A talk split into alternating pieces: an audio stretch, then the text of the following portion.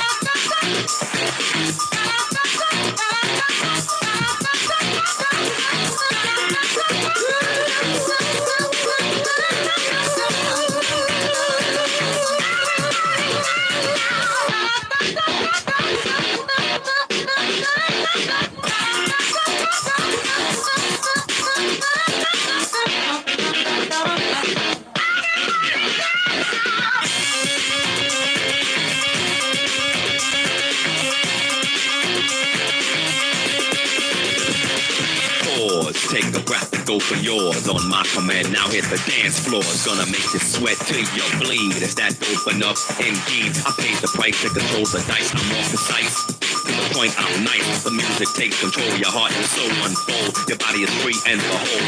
Dance or you can't dance or you can't dance no more. Get on the floor and get raw.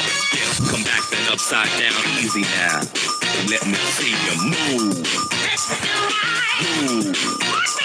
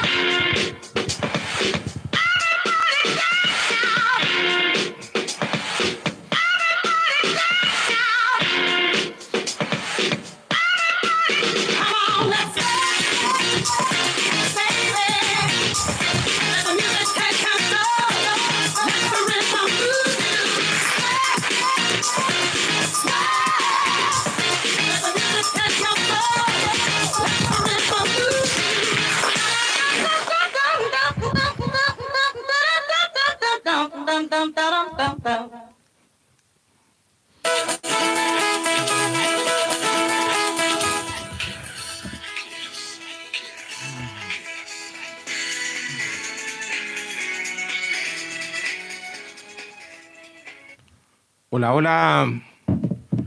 ¿Cómo se encuentran todos ustedes, todos gordos, todos estos gordos que nos están viendo en este programa de acondicionamiento físico del estallido, versión especial de acondicionamiento físico del estallido, esta vez conducido por Byron Fitness, el gran héroe de la Plaza Dignidad, también me pueden conocer como Capitán Dignidad, el gran héroe de la Plaza Dignidad.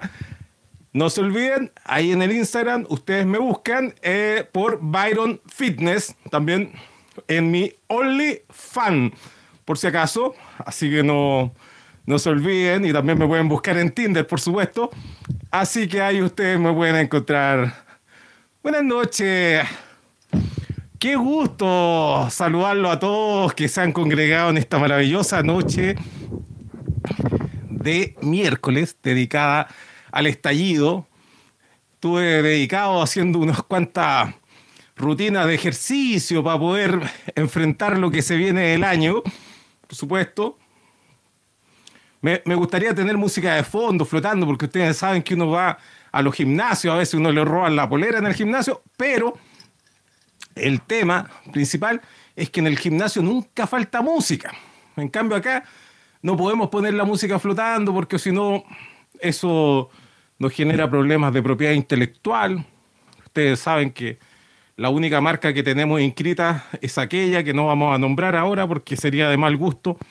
Un abrazo fraterno a todos los que se han conectado en esta noche de estallido, a los 153 estallidistas que están al aire en este minuto, en esta emisión especial del estallido, emisión de día miércoles. Un abrazo fraterno a todos los que hacen posible este programa, a History Tofo, que difunde en Instagram y, también retransmite a los compañeros de la, de, la revista de frente, porque estamos saliendo en este minuto por todas las plataformas, por Twitter, por Facebook, por Instagram y por supuesto por OnlyFans y por, por Tinder. Estamos saliendo en directo por Tinder en este minuto y también estamos saliendo en eh, Spotify. En diferido y usted se va a perder en Spotify esto, pero supongo que para ustedes ahí me, pueden buscar en las fotos, por supuesto, ahí, ahí me van a encontrar en Grinder y en Tinder, por supuesto, en, en todos lados, porque hay que estar en todas las redes. Como les decía, Radio 19 de abril también conectada Em, un abrazo fraterno a todos los que hacen posible. Una, un abrazo también a, los compas de, que, estuvieron teloneando este estallido. Em, la, de, de las crónicas plebeyas. ¿Cómo? Espérate, es que esto, esto me pasa por por estar, es que estoy con un tratamiento farmacológico que me dio el nutricionista, a los muchachos de tiempos plebeyos que estuvieron teloneando en la radio 19 de abril, un abrazo fraterno a ellos y a todos los que se han conectado en esta noche. Oye, eh, es que uno tiene que hacer todos estos esfuerzos porque quedan muy pocas firmas para que quedemos choclo con esto, quedemos muy bien, quedemos picho caluga. Eso, eso, eso, eso eh, eso está fuera del personaje porque esos dos términos no, no, no corresponden, porque un, Byron Fitness tiene que ser un tipo que siempre está a la moda, entonces no, no, no corresponde decir Picho Caluga, que eso ya es demasiado nostálgico. Pero bueno, un abrazo fraterno a todos los que se han conectado en esta noche de estallido, en este capítulo titulado eh, eh, Pain and Gain, eh, en honor a una, a una película, pero que yo creo que la traducción, o más bien el subtítulo real que debería tener este estallido es a la izquierda le falta musculatura. Yo creo que ese sería el título, porque no sé por qué siempre tengo problemas con eso del título, es como esos cabros chicos que les ponen un nombre y después todos los demás lo llaman por otro nombre. ¿Han cachado esa wea? Yo, yo no entiendo esa tradición, Julia, no la puedo entender, pero en este caso con los estallidos pasa lo mismo. Le, pongo un título y de ahí se lo, se lo cambio. O, digamos, o, se lo mm, eh, reciclo y empieza a tener otro, otro sentido el título. Em, un abrazo fraterno a todos los que hacen posible también en este maravilloso foro de, de YouTube, en donde aquí han llegado algunos, algunos comentarios, muchas, muchos eh, me, mandan, me, mandan saludos de todo tipo, invitaciones, por supuesto también me invitan a, mm, eh, batidos de proteína que, van a hacer falta en esta noche.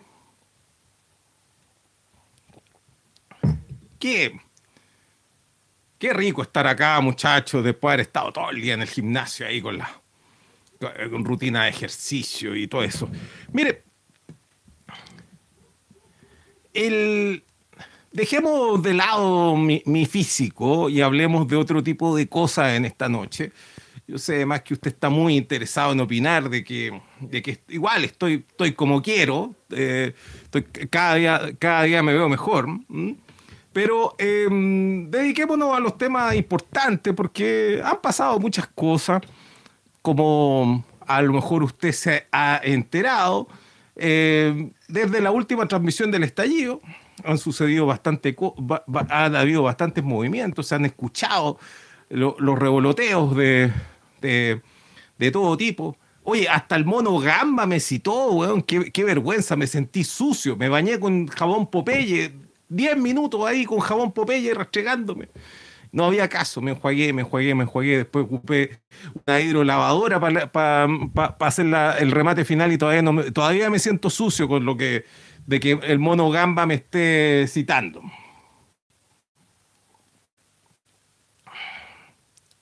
Esta, noche cambiamos el agüita de menta por un batido de proteína, pero no vamos a cambiar nunca nuestro tazón oficial del estallido, por supuesto. Usted lo puede comprar en el Only de el Only Fan del estallido, la tiendita virtual, ahí donde también están las pociones mágicas, los batidos de proteínas especiales de Byron Fitness, para que usted eh, ahí también usted sabe, las plataformas todas juntas, Tinder, Grinder y por supuesto OnlyFan.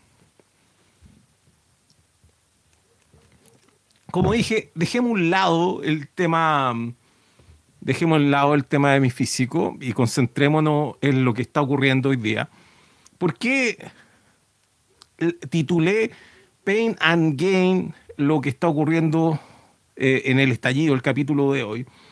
siento que nunca titulo en inglés, pero es que lo que pasa es que la traducción de la película, de, esta película en que sale el Mark Wahlberg y el Dwight Johnson, que más conocido como La Roca, que hace una tremenda actuación en esta película. Una película aparentemente sencilla, pero me parece que una de las mejores representaciones de Estados Unidos.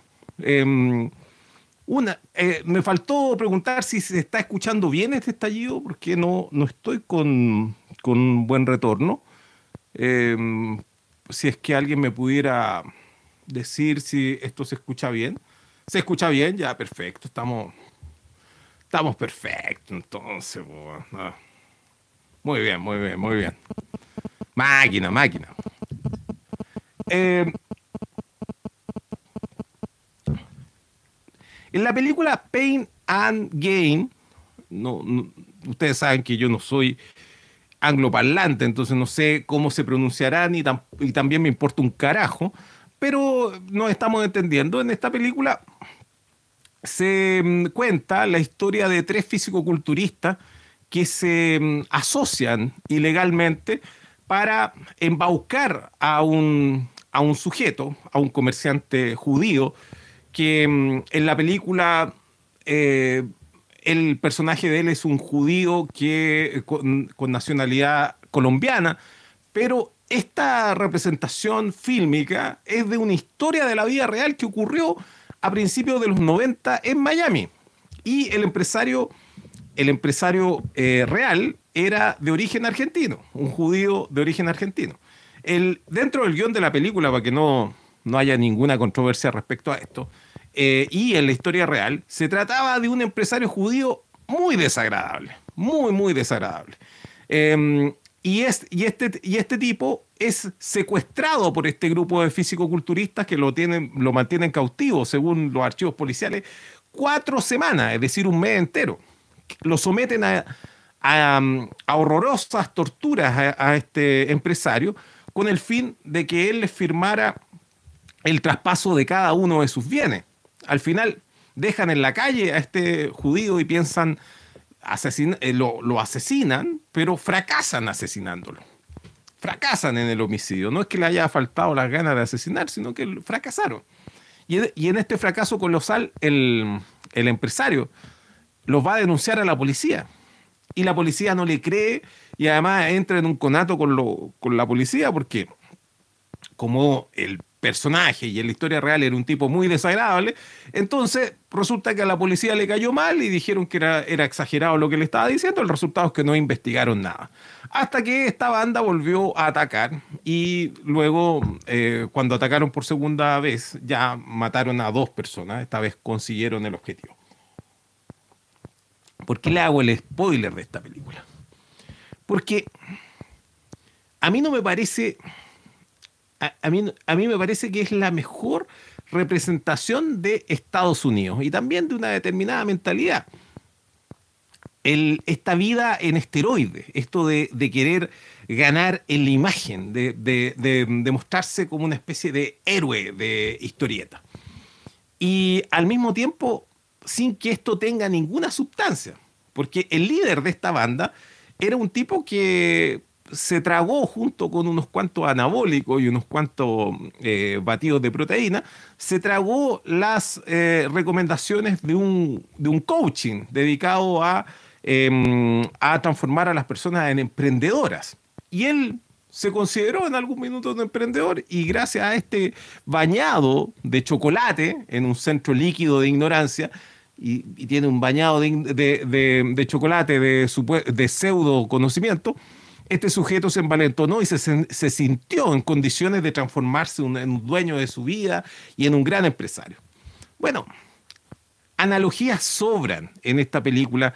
Siempre yo la relaciono, habría que verla en un paquete completo con, con una película que se llama Más grande, más fuerte, eh, más rápido, que es un documental de un ex físico-culturista que mm, eh, se cuenta las complicaciones producto del consumo de, de anabólicos.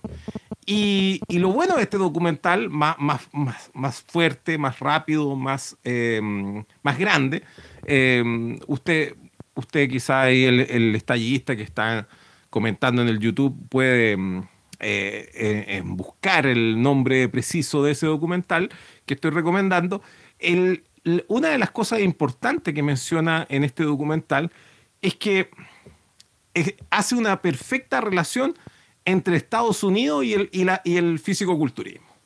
Y ese físico-culturismo de anabólicos, ese físico-culturismo de imágenes, de, de, mm, este homoerotismo eh, apenas sublimado, pero completamente castrado a propósito de la, de la ingesta de anabólico, en que hombres se juntan a sudar, a, a, sudar en compañía de otro hombre y, preocupados de mostrarse ante ellos en este, esta espectacularización del, del patetismo. Bueno, ¿qué ¿qué más físico-culturista, como, como dirían ya los más viejos? Eh, usted sabe que uno tiene aquí 25 años, está hablando aquí con Byron Fitness, un tipo que siempre ha tenido 25 años y siempre va a tener 25 años. usted sabe que el, los, em, los gringos están, están arrancándose como ratas en este minuto. Bueno, ya se arrancaron como ratas de Afganistán. Y, dígame usted si existe mejor ejemplo de esta inflación, esta inflación, em, la, deuda que, que, ha producido Estados Unidos para eh, mantenerse en Afganistán, sobre texto de la famosa guerra en contra del terrorismo. Pensemos que el, líder de los talibanes de Afganistán, que acaba de tomar el poder en Afganistán, del, de, completo de Afganistán, fue un tipo que, que se bancó varios años en, en, Guantánamo, preso en Guantánamo. Entonces uno dice, esto, esto es claramente el fracaso de todo. La película que, que les mencionaba, la, la, de Mark Wahlberg y, y Dwight Johnson, es una película que muestra con mayor perfección lo que es la estupidez. La estupidez, así como lo decía el gran Chipola, de, de personas que ejecutan acciones que no son convenientes a la sociedad, ni tampoco son convenientes para quien la ejecuta.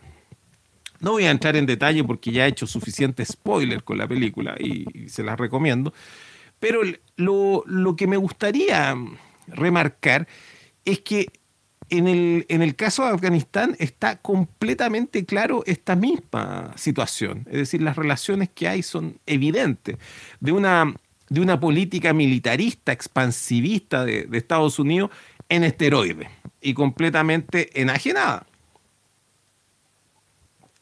Pero al mismo tiempo nos encontramos con otra analogía que podemos hacer, que, por eso decía, este programa debería llamarse A la izquierda le hace falta musculatura, porque la, izquierda está tratando de levantar un peso enorme, que, viene a ser, en primer lugar, sacarse las cadenas, las cadenas que tenemos, eh, con las que hemos sido atados y nacimos atados, cadenas que hemos heredado y que tenemos y que vienen de nuestros abuelos, nuestros bisabuelos. Y, y, esas cadenas que nos pretendemos sacar requieren mucha fuerza, mucha musculatura que en este minuto pareciera que nosotros no tenemos. Em, estoy, estoy un tanto disperso, deben ser, deben ser las proteínas. Bueno, y la otra, y la tercera analogía, quizás más menos, menos sutil que habría con esto del físico-culturismo, es lo que mm, ha ocurrido con esta implosión de la lista del pueblo. Son esos tres temas que están entrelazados en esta noche y vamos a conversarlo, vamos a conversarlo con calma, con, tranquilidad y los vamos a empezar a ordenar. Como sostuve durante años en los estallidos, el, proceso de la unidad popular con Salvador Allende fue la culminación de un proceso, como diría, digamos, la, ciencia social y sobre todo los ideólogos revolucionarios de este país de forma unánime, el resultado de la acumulación histórica de fuerza. Una acumulación histórica de fuerza que uno podría remontarla a, a 1825. Eh, ciertas instituciones del gobierno de Freire o cierto, ciertas asociaciones de comerciantes. Hay algo ahí que nos recordaba Gabriel Salazar en su libro Em, mercaderes, em, comerciantes y empresarios, mercaderes, bueno, él, y, él, y él contaba de que la, primera mm, acumulación de capital de este país eh, fue realizada por pequeños empresarios que eran empresarios eh, artesanales del rubro pesquero. Y estas personas en la bahía de Talcahuano empezaron a acumular, em, empezaron a, mm, acumular sus propias divisas en un momento en que en el país lo que siempre eh, faltaba eran divisas, en un, país que, que, estaba siempre carente de divisas, a propósito de su éxito minero. El hecho de que Chile tuviera eh, plata eh, como mineral, lo, en, vez, en que ser una bendición, era una maldición porque las monedas de plata que se acuñaban para que circularan dentro del país eran revendidas a, los extranjeros eh, o bien eran adquiridas por los extranjeros intercambiándole mercadería en comercio legal y comercio ilegal. Entonces, los, primeros eh, personas que, eran fue, que estaban eh, fuera de la casta y que, y que consiguieron un sistema de, mm, para tener capital de trabajo fueron estos pescadores que fueron luego cogoteados por Diego Portales. Eh, fueron una de las cuantas víctimas de, Diego Portales, pero luego existieron asociaciones de trabajadores, de pequeños artesanos similares, más, que nada tratando de sobrevivir frente a lo que se conoce como los gobiernos conservadores, que lo único que querían era destruir la, la incipiente pequeña industria y el artesanato que había en Chile. Entonces, esto, esto llevó a un... Eh, en, esta pugna claramente fueron diezmados los, los, pequeños los pequeños empresarios, los pequeños capitalistas, los pequeños artesanos, que eran, que eran, eh, era la, musculatura de la economía nacional. Eso, esos, esas pequeñas labores.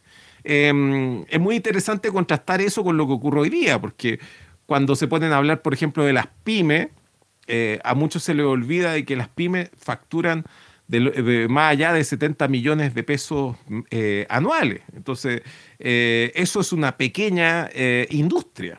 Entonces, no, no, estamos considerando a las microempresas y menos a las microempresas familiares cuando hablamos de pyme. Pero cuando dicen pyme, todos se sienten involucrados, como si estuvieran hablando de ellos. Y en general las políticas se destinan a estas, a estas empresas que, que cubren, digamos, casi el 80% de la, de la economía doméstica, al menos en lo microeconómico, eh, todos se sienten involucrados cuando hablan de pyme, pero nadie se siente involucrado cuando se habla de pequeñas empresas, ni menos cuando se habla de microemprendimiento o se habla de em, inclusive em, actividades eh, que, que, están ahí en el límite de lo lícito o, lo ilícito, como la, la venta informal de, objetos, el matuteo, como se conoce. Y, todas esas actividades son las que hacen funcionar a este país, porque este país no tiene, no, es un país que consiguió industrializarse. Eh, justamente se sentenció la industrialización del país en esas primeras décadas de los gobiernos conservadores. Eh, Diego Portales hizo pedazos en la industria nacional y lo que, y lo que quedó mm, se, lo, se lo pitió Manuel Montt, eh, lo, que todavía estaba mm, arriba. Entonces, la, situación de las personas pobres de este país, que eran, o aquellos que no eran ricos, siempre fue eh, en desigualdad, en una desigualdad y en un, en un conato constante, en una pugna, con una casta que controlaba el comercio y controlaba, por supuesto, las divisas. Eh, eso, mm, eso está en, en, el, en el origen de, nuestra, de aquello que nosotros llamamos Chile. Estábamos muy lejos en ese tiempo de tener algo conocido como un proletariado entonces tú lo que tenías eran pequeños artesanos y esos pequeños artesanos se unían. Y, esa, mm, y esas uniones de artesanos de, mm, que se agremiaron en un principio conforme a las normas que existían desde el derecho indiano o el derecho natural, podríamos también decirlo, porque las nuevas normas del Código Civil no eran muy, em, no, propiciaban esa, mm, esa unión eh, mancomunada de, pequeños para poder eh, negociar en una economía que se hacía cada vez más, eh, em, que, se, hacía cada vez más dependiente de un gran mercado internacional de exportaciones, de, de manufactura. Em, el, resultado es que los pequeños empezaron a asociarse y ya en, en la segunda mitad del siglo XIX surgen las mutuales, que es algo que yo expliqué en lo eh, en los estallidos del pasado, cuando, ahí, cuando yo apenas tenía 21 años y hacía este estallido, así por ahí, por el año 2018, 2017, el, el caso es que yo expliqué de qué se trataba el, el, tema de las mutuales y qué relación tenía eso con lo que está ocurriendo hoy día, porque pensemos que todavía existen mutuales. El, el, las normas que dictó José Piñera, que fueron muchísimas, que fueron las normas que se conocen como genuinamente neoliberales, entre ellas las normas de concesiones plenas en materia minera, el código de aguas, el derecho laboral, eh, el código del trabajo, DL 3500 y todas esas normas que, dictó José Piñera. Una de esas normas transitorias, una de esas normas fue también la creación del sistema de pensiones, las, las nefastas AFP. ¿Y qué, ¿Y qué cosas hizo la, la AFP mm, cuando se eh, instalaron? En primer lugar, disolvieron las cajas de ahorro de empleados que existían, la caja de, de ahorros de obreros, la caja de ahorros de empleados particulares, que eran cajas que tenían cuantiosos recursos. Em, recién el año pasado se supo, a través de una investigación que trascendió, de que estos sistemas de pensiones no estaban quebrados, la excusa para intervenirlo fue que estaban quebrados, pero se hizo un, estudio de apenas hace un año, un año y medio atrás que está, circulando, de que estos sistemas eh, de pensiones, eh, que eran los famosos sistemas de reparto, gozaban de plena salud, estaban, impecables, lo hicieron pedazos para beneficiar, imagínese usted, a quiénes. Bueno, eso, eh, eso, eso lo voy a explicar al ratito porque mm, soy consciente de que muchos estallistas son, son de eh, se ahorraron esos, esos estallidos del pasado y por lo tanto hay que, hay que explicar esas pequeñas cosas para que no nos perdamos. Bueno, el sistema de reparto consiste en que, los, en que aquellos que están en, el grupo activo económico de la población cotizan, así, usted va a decir esto es obvio, pero con esa plata que cotizan ellos se pagan las pensiones de los que están jubilados. Ese, es el básico sistema de reparto. Y y, las cajas de empleados eran, eran sistemas de reparto que y que habían funcionado sin ningún tipo de problema desde, eh, mil, desde 1930 en adelante, porque en 1930 todo eso había colapsado. Pero había una, un, había una institución aún anterior a las cajas de ahorro que eran las mutuales. Las mutuales o las sociedades de socorro mutuo que, usted a lo mejor ha leído alguna placa en algún edificio, Sociedad de Socorros Mutuos, Eh, por ejemplo, hay uno al, todavía funcionando al frente del arco de mm, Arco Británico, creo que se llama, en Valparaíso, ahí al lado del eh, al lado de eh, la Fiscalía de Valparaíso, en Avenida Blanco, en donde existe mm, una sociedad de socorros mutuos que funciona como un casino y uno puede ir a almorzar en ese o a desayunar en esa sociedad de socorros mutuos. Bueno, la sociedad de socorros mutuos lo que consistía en, es que distintas personas, aportantes, los socios de la, mm, de la mm, sociedad de socorros mutuos, colocaban dinero, su dinero excedente. Entonces estas cajas lo que hacían era administrar ese dinero como a título de ahorro, realizando inversiones que eran útiles para los miembros. Entonces la, la sociedad de, socorros mutuos construían edificios donde estaban las sedes de, de la sociedad de socorros mutuos, luego construyeron colegios, construyeron, construyeron una parte importantísima del país. Antes de que existieran sindicatos, antes de que existiera la CUT, antes de que existiera la Revolución Rusa, antes de que se analizara la sociedad en, en términos marxistas antes de que al puerto de Valparaíso llegaran anarquistas y esos anarquistas, em, eh, digamos, popularizaran las la ideas del apoyo mutuo, estas sociedades de socorro mutuo ya practicaban esa, esas tareas. Y estas sociedades de socorro mutuo fueron muy exitosas, al punto que cuando José Piñera las deroga eh, en 1979, eh, o 1981, bueno, usted busca el dato, fue entre esos años en que se hizo ese, ese proyecto eh, completo de, de, de, instauración de las normas que hasta el día de hoy nos rigen en Chile, las normas económicas más, más su madre que tiene en Chile fueron, fueron dictadas en esa época con José Piñera, con estos talibanes del libre mercado.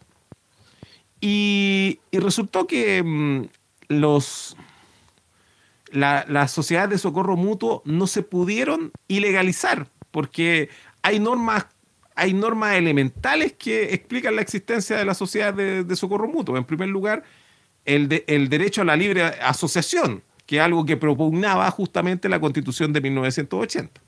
Em, sí, en 1981 porque eh, eh, estas normas se dictaron a, posterior, a posteriori de la constitución de 1980 que fue promulgada eh, a finales de 1980 precisamente.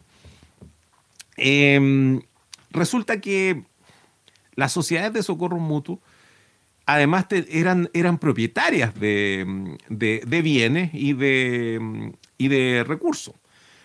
Usted dice el gobierno de Pinochet, que, estaba muy preocupado por defender el derecho a, la propiedad privada, em, no podía pasar por arriba del derecho de propiedad que tenían las sociedades de socorros mutuos.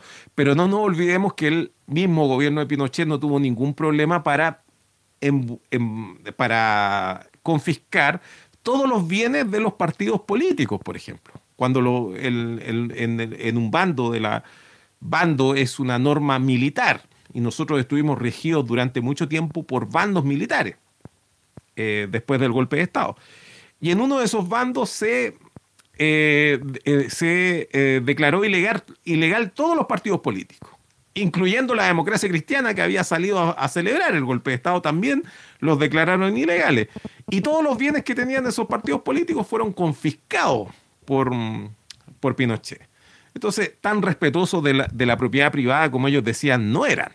Pero bueno, todos sabemos que eso no se hizo con eh, el golpe de Estado no se hizo para promover la libre empresa, ni para promover la propiedad privada, ni para promover tampoco em, el, derecho a la libre asociación y todas las cosas que eran simplemente parte de su ideología, parte de su demagogia.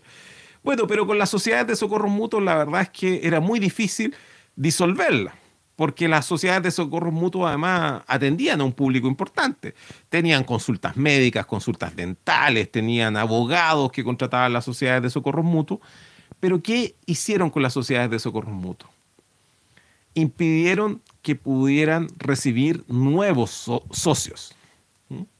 Entonces, las sociedades de socorro mutuo no quedaron eh, ilegalizadas como los partidos políticos, pero no pudieron recibir nuevos socios. Y con eso impidieron que, que, que, prosperaran y que siguieran creciendo, lo que habían sido las más vigorosas organizaciones que había tenido este país, eh, que habían permitido a través de sus microcréditos eh, alimentar a gran parte, darle de comer a gran parte de este país, eh, construir este país.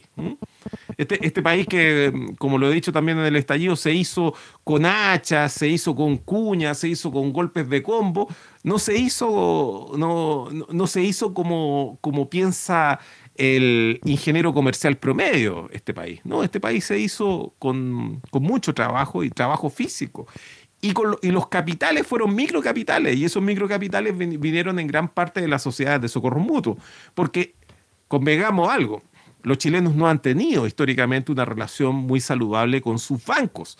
Por eso se constituyó eh, por el gobierno de Pedro Aguirre Cerda el Banco del Estado, para que existiera alguna, alguna forma de darle financiamiento al pueblo. Y todos sabemos que eso duró hasta 1973, porque desde ese entonces el Banco del Estado nunca más se preocupó de ayudar al pueblo.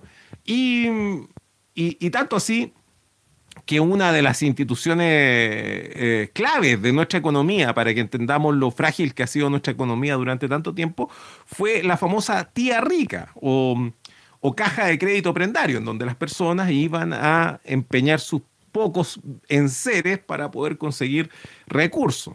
Em, una, una de las historias que me contaba los días sábados mi, mi abuela era mm, aquella norma que hizo más popular a Marmaduke Grove en la mm, República Socialista, que todos conocemos, em, todos sabemos que duró muy poco la República Socialista de Marmaduke Grove.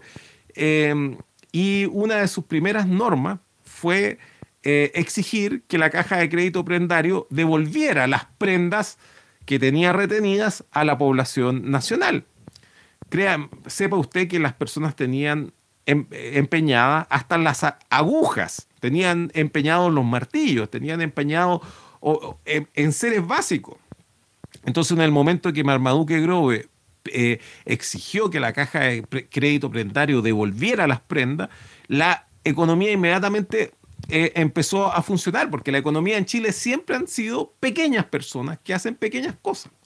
Bueno, las sociedades de socorro mutuo eh, sigo sin entender por qué no han renacido hoy día se nos trata de promover eh, otro tipo mm, de, institucionalidad, por ejemplo, las cooperativas que tienen bastante sociedad de apoyos mutuos, de, eh, de socorros mutuos, pero se la trata de despolitizar, digamos, una cooperativa, recordemos la cantidad de cooperativas de derecha que existen. Eh, pero la, la, sociedad de socorros mutuos era mucho más completa que una cooperativa. Pero hoy día yo, hoy día no existiría ningún inconveniente legal para que se conformaran sociedades de, socorro mutuo. De hecho, hay, hay, varios grupos que informalmente operan así, como por ejemplo los eh, grupos que compran juntos, por ejemplo. Eh, tienen varios elementos de las, cooperativas de, consumo, por ejemplo, tienen bastantes aspectos eh, similares a las sociedades de, de socorro mutuos, porque vamos a hablar de las ollas comunes. Bueno, pero ¿por qué meto el tema de la, mm, de la sociedad de socorros mutuos? Porque cuando Allende llega a la presidencia, no solamente existían partidos fuertes de izquierda, existían sindicatos fuertes de izquierda, existía la central única de trabajadores, porque así se llamaba, porque era una sola, la sociedad, la central única de trabajadores, que era, el era la confederación de todos los sindicatos de, de todos los trabajadores del país. Em, además existía la poderosa Asociación Nacional de Empleados Fiscales a cargo de, Clotario Bles y existían las sociedades de socorros mutuos y existían eh, las sociedades de socorros mutuos administrando colegios, administrando consultorios, administrando eh, también dando microcrédito a, sus afiliados, preocupados mm, de, de, ayudar a estas familias cuando se les incendiaba una casa, cuando se les moría un familiar. Entonces existía una musculatura antes de que eh, ellos conformaran la unidad popular. La unidad popular era, por lo tanto, el resultado institucional de un proceso de acumulación de fuerzas popular que había durado durante muchísimo tiempo, por mm, mucho más de un siglo. y esa energía entera estaba en el proyecto de la Unidad Popular y ese proyecto fue el, que fue despedazado por los chacales. En cada tortura, en cada flagelación, en cada desaparecimiento existió la voluntad de terminar con eso, de, sacarnos eso de, la boca, de la mente, de la piel, esa idea de que entre nosotros los, los pobres nos ayudamos. Como reza el dicho, entre los muertos y los heridos todos nos salvamos. Esa, mm, vocación de ayuda mutua eh, y mm, de, villas populares construidas por los trabajadores, cosa que también he mencionado en el estallido. Eh, yo, yo nací en una villa que el eh, Pinochet se preocupó de cambiarle el nombre a Villa Esquina Blanca, pero el nombre era Villa Fensa, porque fue construida por los obreros por el sindicato de obreros de FENSA, que era una, eh, una industria que construía cocina, que construía estufa y construía eh, calefón y, muchas cosas. Pinochet no solamente mm, destruyó, eh, quiso borrar la, la, marca FENSA, porque construyeron una marca que se llamaba Mademsa, hecha por la misma empresa, y luego lo transformaron en otra empresa que se llamaba CTI, ¿Por qué había que borrar la palabra FENSA? Porque FENSA nos recordaba a los, cordones industriales de Cerrillo y nos, nos recordaba a la villa, eh, a la villa Fensa y, no, y nos recordaba a, los obreros que construyeron esas villas con sus propios dineros, eh, eh, como obreros organizados, construyendo, comprando los terrenos, loteándolos y construyendo esas casas. Qué diferente con lo que está ocurriendo hoy día, en donde no hay suelo, no hay forma de construir y menos son los trabajadores los que tienen eh, posibilidades de hacerlo. Bueno, en todas esas maravillosas empresas colectivas había musculatura, había una musculatura de izquierda, había un sentido común de izquierda. Cuando las personas decían estoy hablando por el pueblo, sabían perfectamente que estaban incorporando, que incluían con eso. Y y, habían, había un, grupo de obreros, de pequeños agricultores, de pequeños eh, artesanos, muy bien consolidado y muy bien organizado, como les estoy mencionando, y además existían personas muy pobres, que, de reciente migración, em, que, que, se, em, que, se tomaron terreno y empezaron también a construir sus propias organizaciones para em, incorporarse a, esta sociedad, pero no como individuos, no como átomos, sino que como colectividades. Bueno, a eso sumémosle las cooperativas agrarias que surgieron de la reforma agraria. Eh, algunas de ellas todavía, todavía existen, aunque usted no lo crea todavía existen muchas de las cooperativas que fueron creadas por la eh, ley de reforma agraria, eh, tanto la de, Frey como la de Allende. Bueno, entonces antes de, levantar ese peso enorme, de decir nosotros vamos a gobernar al país, la izquierda acumuló fuerza. Y acumuló fuerza eh, políticas, fuerzas intelectuales, eh, construyó un, como digo, un discurso, un sentido común, una ideología para poder propagarse a, los que recién la venían conociendo, una doctrina para afiatar a aquellos que ya la conocían de antes. La izquierda de ese modo estaba en condiciones de asumir el poder y sin embargo pareciera por lo que uno lee, por, todo lo que uno revisa del, del, gobierno de la Unidad Popular, pareciera que de todas maneras no se esperaba en el triunfo en 1970, en 1970 eh, y que mm, tuvieron que improvisar. No es que no esperaban tener el 33% del electorado, sino que lo que ocurría es que no creían que eh, los grupos reaccionarios, como se decía en esa época, le fueran a dar la oportunidad que gobernaran. Hubo conato, hubo varias, varias cosas que casi impiden que, Allende eh, asumiera la presidencia. Eh, sin embargo, la, izquierda se encontró con, este, con, con, la tarea de gobernar de pronto, eh, y pese a haber acumulado toda esa, mm, esa fuerza que era real, era de verdad la fuerza que tenía la Unidad Popular, de todas maneras fracasó la Unidad Popular. Hay que reconocerlo. No, es, es, muy malo decir que mm, la Unidad Popular fue destruida por las fuerzas del mal, eh, por Nixon, por el empresariado chileno, por los boicots, etcétera, etcétera, etcétera. Como si, eh, como si en esa época eh, el gobierno de Salvador Allende apenas asumió en el primer día que asumió el gobierno, no supiera cuál era el contexto político y el, contexto geopolítico cuando él asumió. Es decir, eh, claramente hay un fracaso. No, estamos, no estamos, eh, nos estamos refiriendo y nos estamos haciendo cargo no solamente del, del, es decir, la izquierda no fue la que hizo el golpe de Estado, obviamente, es obvio pero la izquierda, la izquierda era la que tenía que ganar esa contienda. Cuando bombardean la moneda, Allende ya había sido derrotado, ya había sido derrotado económicamente y políticamente por el fascismo. el bombardeo de la moneda fue el acto final de esa derrota de Allende. Y luego vino el, largo periodo en que mm, eh, Pinochet se encargó de destruir y de, derrotar al pueblo chileno. Pero Allende ya había sido derrotado. Fue derrotado el mismísimo 11 de septiembre de 1973. Y como digo, había sido derrotado antes. Entonces, con toda esa musculatura que tenía Allende, y, fracasó de todos modos, un día podemos conversar sobre las alternativas que tenía Allende. Eh, lo hemos conversado también en el estallido de, eso que ocurrió. Nunca le hemos sacado el poto a la jeringa a esa conversación. Jamás en el estallido hemos empezado a decir, no, es que Allende unanimita y no lo podemos tocar y no lo podemos criticar.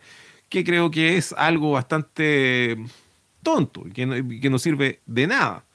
Em, la, mm, lo importante, como, como dije, es preguntarse si es que la izquierda está en condiciones de realizar una tarea equivalente a la unidad popular. Ahora, todos sabemos que si la izquierda consiguiera gobernar en estas condiciones que estamos viviendo, eh, en el actual contexto geopolítico que estamos viviendo, con las actuales correlaciones de fuerza, con, el, fascismo siendo el fascismo, con el empresariado siendo el empresariado, claramente ese gobierno de izquierda o no va a poder gobernar como un gobierno de izquierda o va a fracasar tratando de gobernar como un gobierno de izquierda.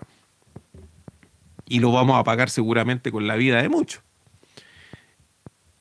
Eso, eso una, es un asunto que muchos no se, no se, no, no suelen, eh, eh, eh, mire, esto, esto ya, esto ya parece un chiste. Em, gran parte de la energía de los disque pensadores de izquierda de este país se disipa pensando en contiendas electorales en donde la izquierda no tiene ninguna posibilidad. En pelear con otro por tu candidato en elecciones en donde no hay ninguna oportunidad de ganar. Y si es que gana, no hay ninguna oportunidad de, gobernar, porque nadie va a dejar que gobierne. ¿Mm? Eh, y luego, el resto de la energía que no se gastó en esas contiendas electorales, los intelectuales de izquierda la, gastan, la desperdician, haciendo un balance de las elecciones pasadas. Aunque en el último tiempo ese, ese balance ha sido bastante modesto, porque hasta el día de hoy no hemos escuchado ningún mea culpa de por qué fracasó la campaña de Roxana Miranda, ningún mea culpa de por qué fracasó la campaña de Marcel por qué fracasó la campaña de Thomas Hirsch, por qué fracasó la campaña de mm, eh, hasta de la Beatriz Sánchez, de Alberto Mayol, de bueno, ustedes saben que yo no, no creo que estos dos últimos sean candidatos de izquierda eh, o lo hayan sido. Sin embargo, eh, fíjese que nunca hay una autocrítica respecto a ese asunto. Tampoco nadie ha hecho una autocrítica por qué fracasó en la, elección pasada Artés, porque Artés va segunda vez em, de candidato, o está tratando de ser candidato por segunda vez de candidato a la presidencia y, fracasó, fracasó, fracasó, no tuvo ninguna oportunidad en la elección pasada en donde se presentó. Entonces, ¿dónde está la autocrítica? ¿Dónde está la ¿Dónde está el trabajo intelectual para decir, oye, mira, nosotros estamos respaldando nuestra, nuestra candidatura porque nosotros pretendemos hacer esto, porque la otra vez también lo pretendimos, pero no pudimos conseguirlo por esto, por esto, este otro? ¿En, dónde en, qué parte está? Bueno. Entramos a esta, a esta historia a esta novela de físico-culturistas tontos que, que, están tratando de cometer delitos y, fracasan inclusive en, la comisión de actos que, son de fácil ejecución, porque se dice que ser delincuente es ganarse el dinero fácil, pero para ganarse el dinero fácil hay que tener ciertas aptitudes eh, intelectuales que estos físico-culturistas de la película que les mencionaba, la de Mark Wahlberg y Dwayne Johnson, no la, no la tenían. Entonces, em, nos preguntamos en este minuto, ¿Cómo pudo ser que la izquierda... A ver, antes de eso, no existe ninguna posibilidad que, em, que Cristian Cuevas consiga la firma. Hoy día, en el mejor de los casos, está con 7.000 firmas le quedan pocos días para conseguir 34 mil firmas. Tiene 7 mil firmas. No tiene ninguna posibilidad de conseguir la firma. Ninguna. Eh, Ancalao también andaba llorando por los rincones porque tampoco él tiene oportunidad de conseguir las firmas. Se andaba jactando que tenía 20 mil firmas, pero para poder conseguir las firmas no las puede conseguir en un contexto de competencia muere, muere con sus propios amigos o supuestos amigos. No puede hacerlo en un contexto en que está compitiendo con Ingrid Conejero y está compitiendo con, em, con Soledad Mella, que también va de, candidata. Eh, y al mismo tiempo con Cristian Cueva, y al mismo tiempo con Artés. Y Artés tampoco puede conseguir la firma porque mm, ahora van a contar la historia de que les contaron 2.000 firmas, como, como si uno no pudiera anticipar desde el primer momento de que te van a, te van a tratar de cagar, si, soy, si soy de izquierda. Entonces la única manera de resolver eso es actuar de forma unida. Entonces, si tú tienes en este minuto cinco candidatos de izquierda tratando de conseguir las firmas y cada uno necesita 34.000 firmas, estamos hablando de que necesitan casi 150.000 firmas. Es, es ridículo. es una es una cuestión ridícula. Están compitiendo entre ellos están escarbando entre la, entre la misma gente de izquierda. Además que pensemos que gran parte de la izquierda em, es abstencionista y aquellos que no son abstencionistas son aquellos que se entusiasman en, en, cada una de las elecciones, esos que les viene el bichito de la, el, electoral cada cuatro años. Bueno, aquellos que andan, eh, que, que les viene el bichito electoral cada cuatro años necesitan un líder o una lideresa pero necesitan un líder, no cinco. Es, algo que ya, ya, no, ya no funciona, ya, ya no tiene el mismo arraigo, el mismo sexapil, hay, hay, un, hay un problema. Entonces, eh, hay tanta gente para, mm, con clave única en este país, mayor de 18 años, que, que, esté en condiciones de darle el patrocinio a estas personas. La verdad es que ni aunque tuviéramos más tiempo para conseguir la firma, es una pelea que ya se perdió. Entonces de aquí viene el análisis, porque en realidad en el estallido no nos vamos a estar preocupando de estar haciendo este análisis eh, de poca monta, de, estar simplemente hablando de lo que está ocurriendo en este minuto y ordenar las piezas y, decir un par de frases supuestamente ingeniosas a propósito de lo que ya ocurrió. Si lo importante es entender qué es lo que está ocurriendo.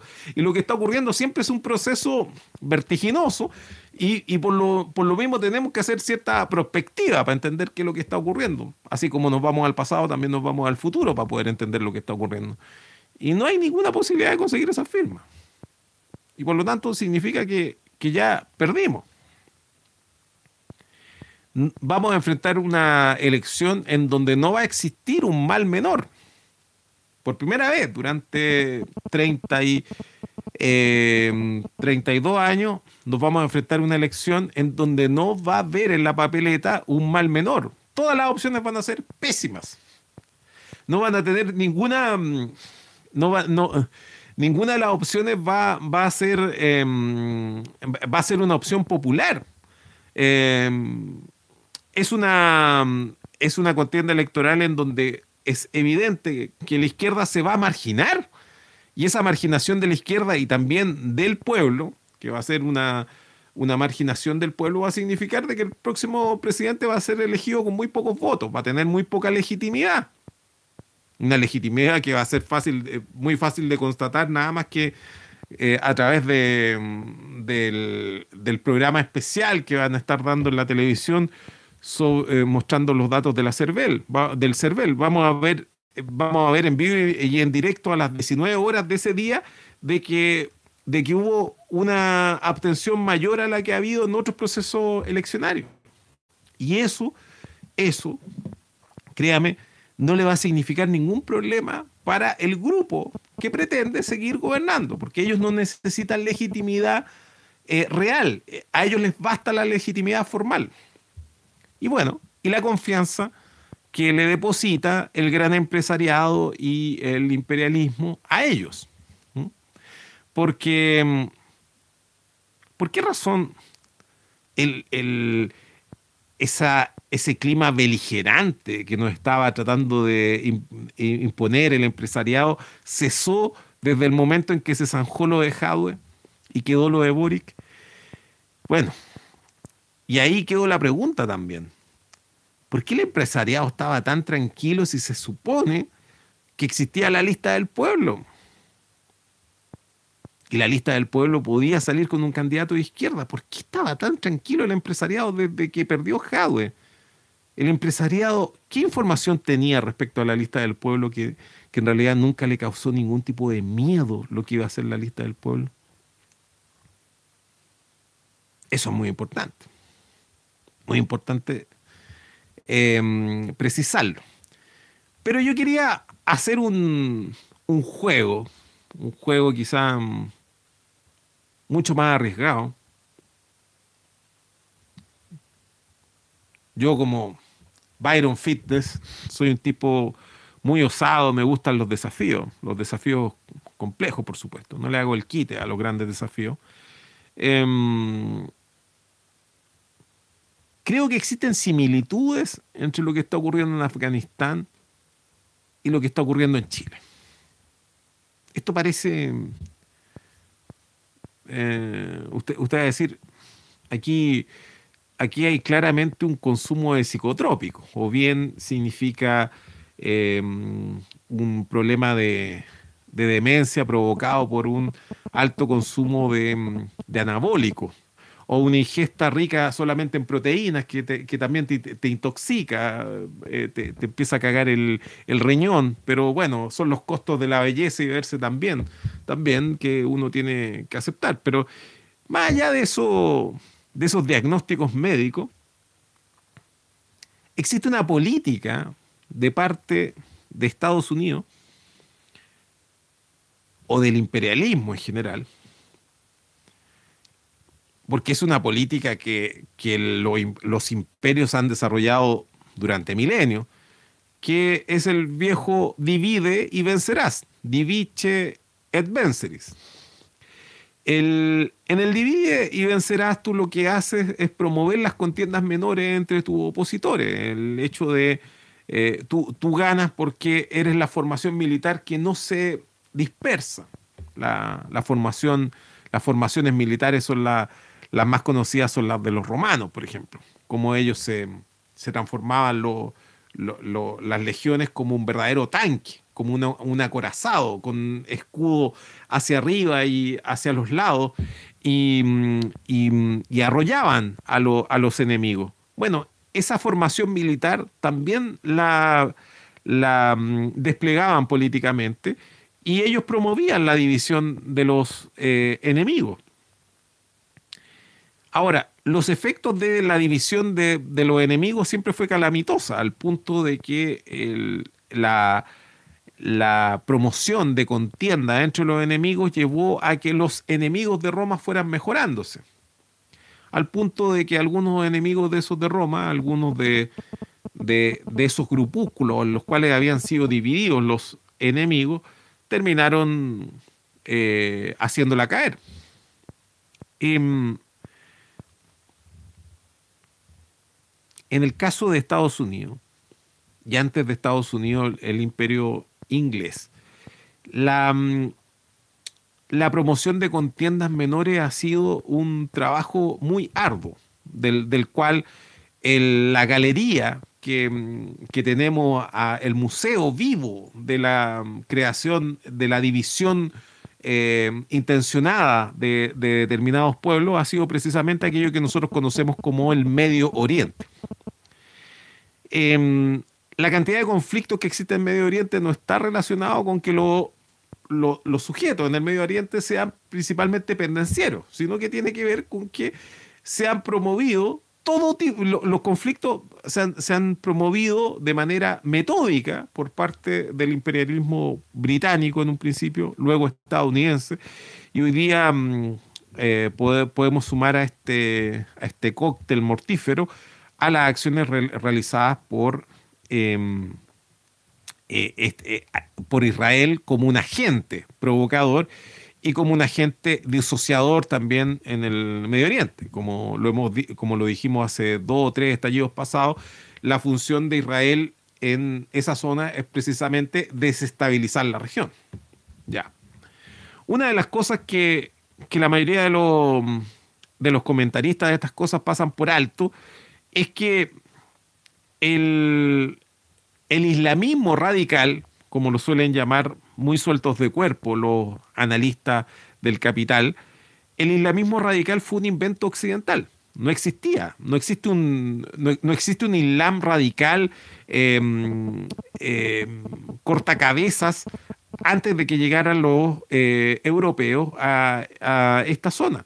Em, el, grupo religioso que, que, se fue radicalizando y que hoy día eh, lo conocemos por los eh, talibanes o estudiantes, son, son grupos mm, de, de, lo que se conoce como islamistas radicales, sunitas. Y, esto, y estos sunitas surgen, eh, surgen a finales del siglo XIX al, menos como en, esa facción radical. ¿Dónde hacen nata estos grupos? Principalmente en Arabia Saudita, donde son, son los aliados de, Estados Unidos. Em, bueno, esto, esto, estos grupos de, de, islamistas radicales eh, son, a ver, si no existiera, habría que inventarlo, si es que tú lo miras desde la óptica estadounidense, porque son, son la excusa perfecta para mantener inestable a la región. Pero además, si eso, si eso no fuera suficiente, em, fueron alentados y fueron financiados por Estados Unidos. Para quien es muy joven no va a recordar de que la Unión Soviética estuvo enredada casi 10 años en una guerra en Afganistán. Y en esa guerra de, Afganistán, los vencedores, los que lograron expulsar a los em, eh, soviéticos, fueron precisamente los, eh, los del grupo de Al-Qaeda. De ahí surge Al-Qaeda. Y los de Al-Qaeda eran los que recibían el armamento estadounidense el gran poder que tenía eh, el ejército soviético en Afganistán, que es una zona montañosa, es como un altiplano bastante escarpado. La ciudad de Kabul está, si no me equivoco, algo de 3.000 metros de altura. Es un, es un altiplano, es un lugar eh, cordillerano que adyace al, a los Himalaya. Eh, la el éxito o las acciones militares del ejército soviético, que no tenía muchas oportunidades para desplegar tanques en esa zona, eran, era mediante sus helicópteros. Eh, la Unión Soviética fue líder en, armamento aéreo, principalmente aviones de cazabombarderos y también helicópteros. Esto debido a que em, eh, la Unión Soviética estaba confinada en el océano y no tenía mucha oportunidad de dar una, pelea naval. Entonces siempre la Unión Soviética se concentró en eh, pelear en, el suelo con, tanques, con, tanques pesados, y y también en el aire a través de distintas tácticas de, enfrentamiento militar aéreo, no solamente con aviones cazabombarderos, sino que también con esos grandes helicópteros soviéticos em, que usted seguramente ha visto.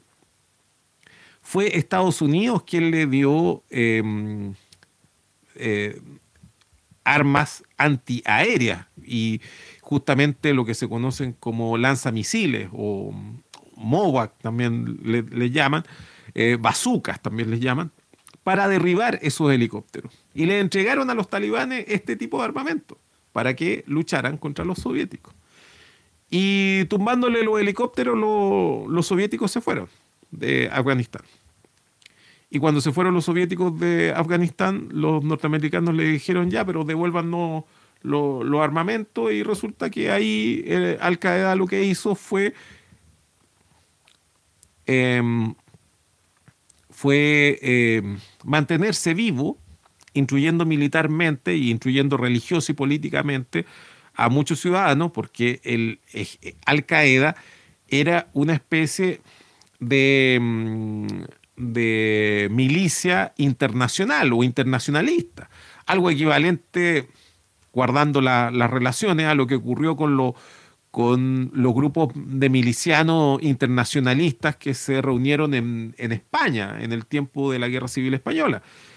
Llegaron de distintos países del Medio Oriente, inclusive muchas personas se repatriaron, personas que vivían en Europa o en Estados Unidos viajaron a Afganistán para pelear contra los rusos. Y esos finalmente fueron los que conformaron Al Qaeda. Eh, digo que eran una brigada internacionalista porque había muchos muchas personas de Arabia Saudita, que eran, el grupo más importante, que eran sunitas. Y esos sunitas de Arabia Saudita, entre ellos el mismísimo Osama Bin Laden, fueron los que recibieron el armamento y la instrucción militar de los estadounidenses y fueron los que fundaron Al Qaeda. Trabajaron juntos durante muchísimo tiempo em, lo, lo que nosotros conocemos como los talibanes con Estados Unidos porque Estados Unidos tenía el interés de pintarle la cara a los gringos, pero no lo podía hacer directamente, pero sí podía desquitarse de esta manera, sobre todo considerando de que la Unión Soviética había apoyado a los vietnamitas y había apoyado a los coreanos para pelear con, Estados Unidos también en los años 50. Y en, ambos, en, ambas oportunidades, eh, tanto los coreanos como los vietnamitas habían vencido a los gringos. Entonces era un, era un desquite. Muchos, muchos dicen de que el, la derrota de Afganistán fue eh, el origen de la caída de Unión Soviética, o al menos así lo quieren pensar algunos analistas simplones. Em, pero más allá de eso, el, punto es que la, el punto es que Afganistán, luego de que se fueron los soviéticos, se logró estabilizar. Aquellos milicianos se devolvieron a los cerros. Eh, existe la historia de que viven en cuevas, porque eh, es una manera mm, bastante sencilla de fortalecerse sin tener que construir fortalezas. Ellos viven en cuevas, en, cerros muy escarpados, y ahí se dedicaron a la, a la prédica y a la enseñanza de sus ideas eh, que desde Europa y Estados Unidos se conocen como radicales islamistas. Em, parte de su ideario lo escuchamos cuando Osama Bin Laden reivindicó el, atentado a las Torres Gemelas. Eh, cosa que tampoco queda muy claro cómo fue, pero sí está, está ese video en que Osama Bin Laden lo reivindica. Y, desde ese entonces se le puso mucha oreja a lo que decía Bin Laden y lo que decían los talibanes. Estoy hablando hace 20 años atrás.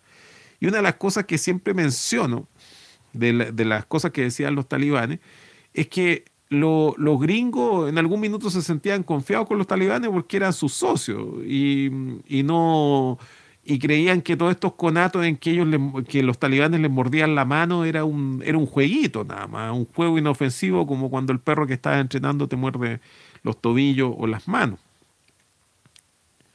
¿Y, el, ¿y qué ocurrió? La, los talibanes en esa época dijeron algo, algo muy simple, pero al mismo tiempo muy complejo. Dijeron, nosotros vamos a derrotar a los infieles. Los infieles son aquellos que no creen. Es decir, eh, yo, esto, lo conversé, me acuerdo que lo conversé mucho con, con Saif Khan, que era mm, pakistaní. Y desde la óptica de muchos musulmanes, eh, no existen grandes problemas con los cristianos, ni con los cristianos ortodoxos, ni con los hinduistas. El gran problema lo tienen con los infieles, es decir, con los ateos, con los agnósticos, con los con, aquellas personas que por sobre todo en Occidente no respetan ningún tipo de credo y no tienen ninguna fe. Ese es el mayor problema. Cuando ellos hablan de infieles se están refiriendo a ellos. Eh, pero desde, desde, el gringaje les gusta mencionar que cuando ellos dicen infieles están diciendo a todos aquellos que no están en el Islam, como si el Islam fuera una religión em, dedicada a islamizar el resto de, colonizar eh, al resto de, los credos, cosa que, eh, que la verdad nunca ha sido así. Pero en esa visión contra los infieles, al menos los infieles que estaban ocupando los sitios de, mm, históricos del Islam, los sitios sagrados del Islam, que había que sacarlos de ahí, eh, y por lo tanto había que sacar a, a, los gringos de ahí, había que sacar a los israelíes de ahí. Eh, la, temporalidad es la parte importante, la, la, parte más importante que tuvieron que decir en ese momento los talibanes. Porque los talibanes dijeron, em, no importa que nos tarde mil años, pero nosotros vamos a expulsar a los infieles. No importa que nos vaya a tardar mil años. Imagínense lo que significa eso. Para la lógica gringa, que, tiene que ganar este conflicto eh, o cualquier conflicto en un par de años como mucho, que les digan, bueno, no importa, nosotros vamos a ganar, no importa cuánto nos demoremos y no importa si nos demoramos mil años, el tema es que nosotros vamos a ganar. Resulta que esa misma manera de, pensar la utilizaron los vietnamitas contra los estadounidenses. Los vietnamitas, en vez que estar preocupados de una guerra rápida, de, ganar rápidamente a los gringos, lo que hicieron fue cambiarle la temporalidad. Y dijeron, sí, esta cuestión va, a implicar una serie de sacrificios, pero no importa la cantidad de tiempo que dure. Incluso vamos a preocuparnos de que esta contienda dure lo más posible contra los gringos. Y los gringos finalmente se van a tener que ir porque los gringos les sale caro esto y están sufriendo con esto. Es decir, eh, fuera de la idea, que también la he mencionado en los estallidos pasados, de, que Yap, el, gran general y, ideólogo militar de los vietnamitas, que decía que la guerra de Vietnam, Vietnam la iba a ganar en Estados Unidos, en Estados Unidos, que la iba a ganar eh, em, por medio de una, una, guerra cultural en Estados Unidos. Eh, Yap decía que los enfrentamientos que existían entre los estadounidenses, em, lo, que se conoce em, como la, lucha por los derechos civiles en Estados Unidos, eh, esa lucha, según Yap, era promovida por los vietnamitas, porque los vietnamitas, la, gran el, gran conflicto que existía en Estados Unidos a finales de los 60 era, eh, era, era de, lo, de las policías y el ejército contra los manifestantes que se manifestaban contrarios a la guerra de Vietnam. Pero junto con esa, mm, con, esa exportación del conflicto, con esa repatriación del conflicto que hacía Yap, al mismo tiempo los vietnamitas y esto no, no lo expresaba eh, con tanta transparencia Yap, pero sí lo explicaba Ho Chi Minh, que era una especie de sacerdote en esta historia.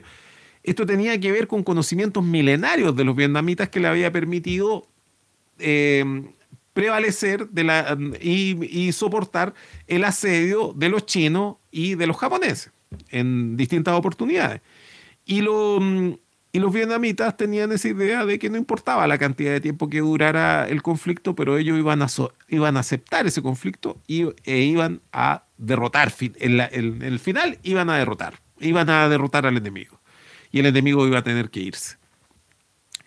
Del mismo modo, los talibanes lo dijeron eh, ya en el año 2001, dijeron que ellos iban a derrotar a los infieles y los infieles iban a tener que irse.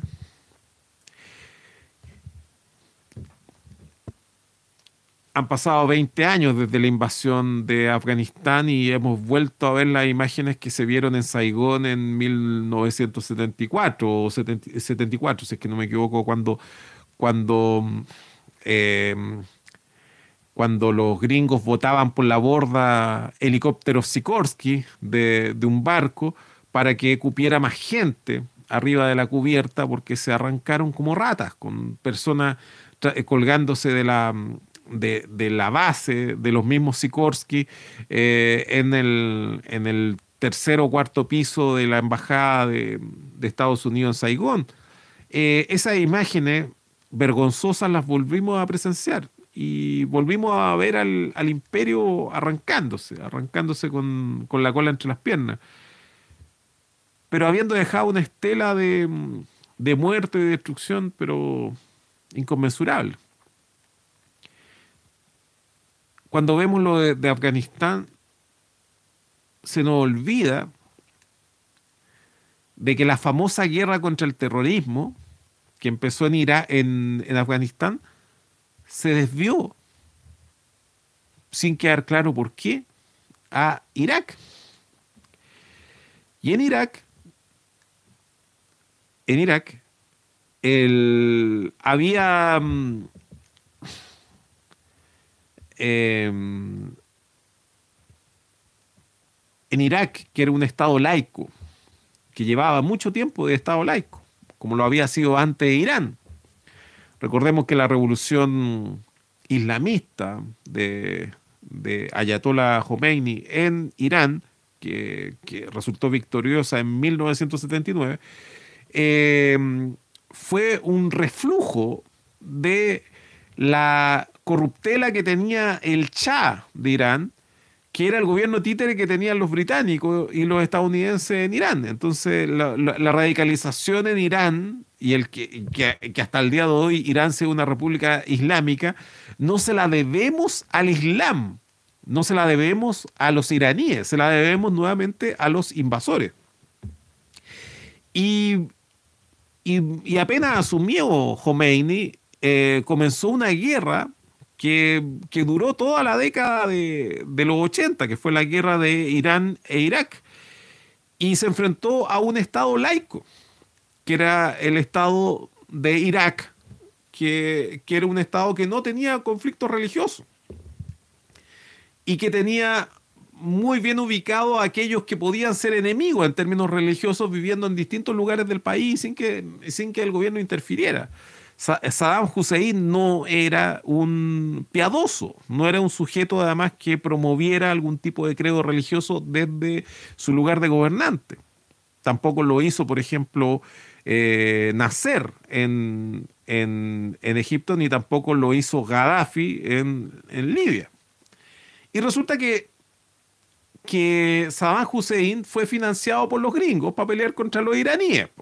¿Y por qué lo, por lo financiaban los gringos? Porque los gringos habían quedado con la bala pasada por, porque lo habían echado cagando ya de Irán.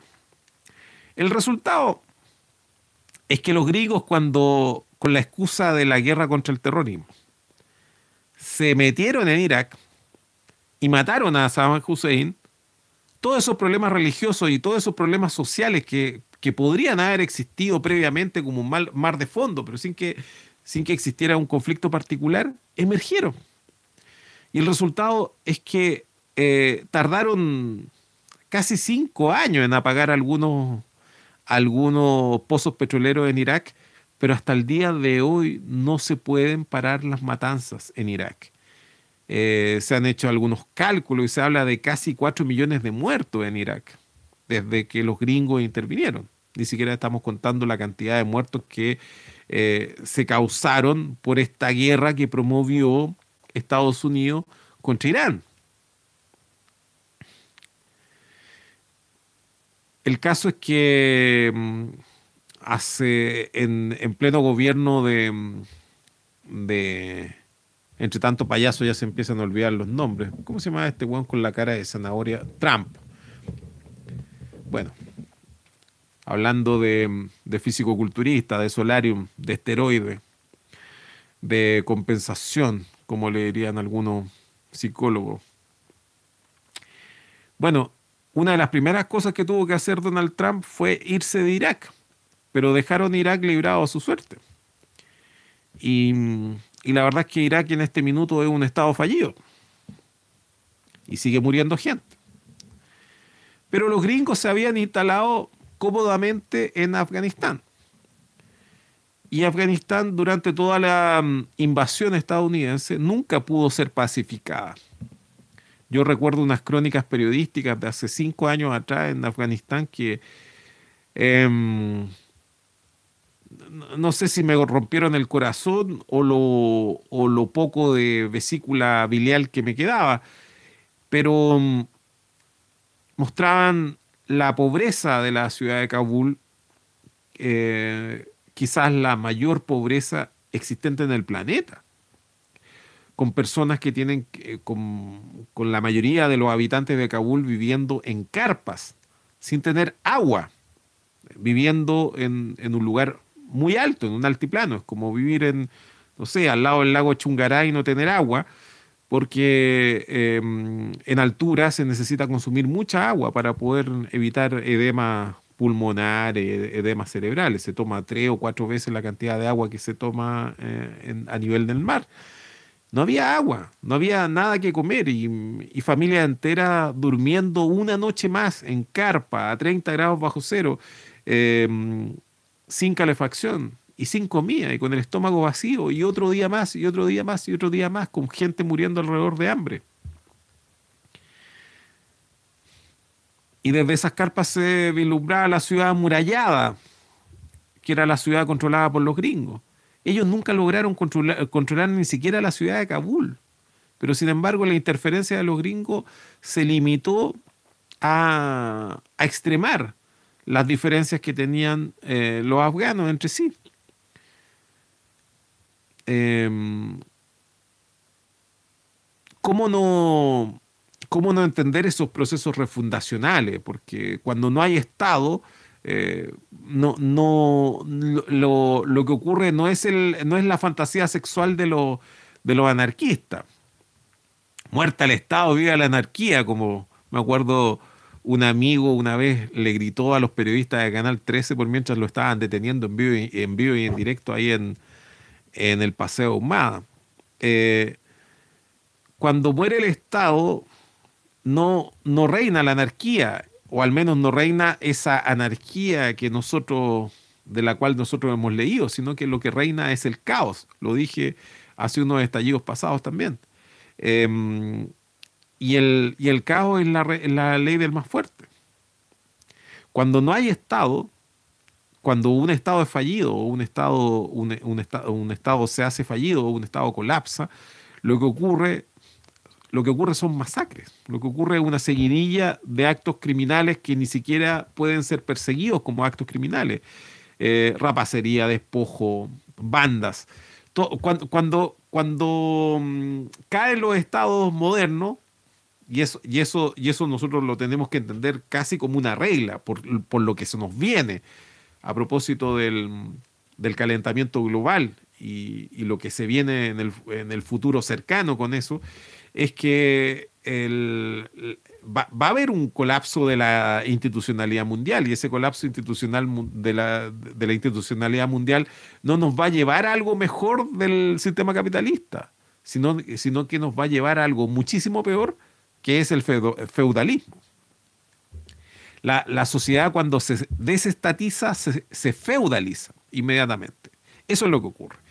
Eh, ¿Y qué es lo que es la feudalización? La coexistencia de muchos poderes que están en disputa y que, y que no necesariamente se relacionan con los demás y que, y que eh, de manera pacífica, que no colaboran y, que compiten.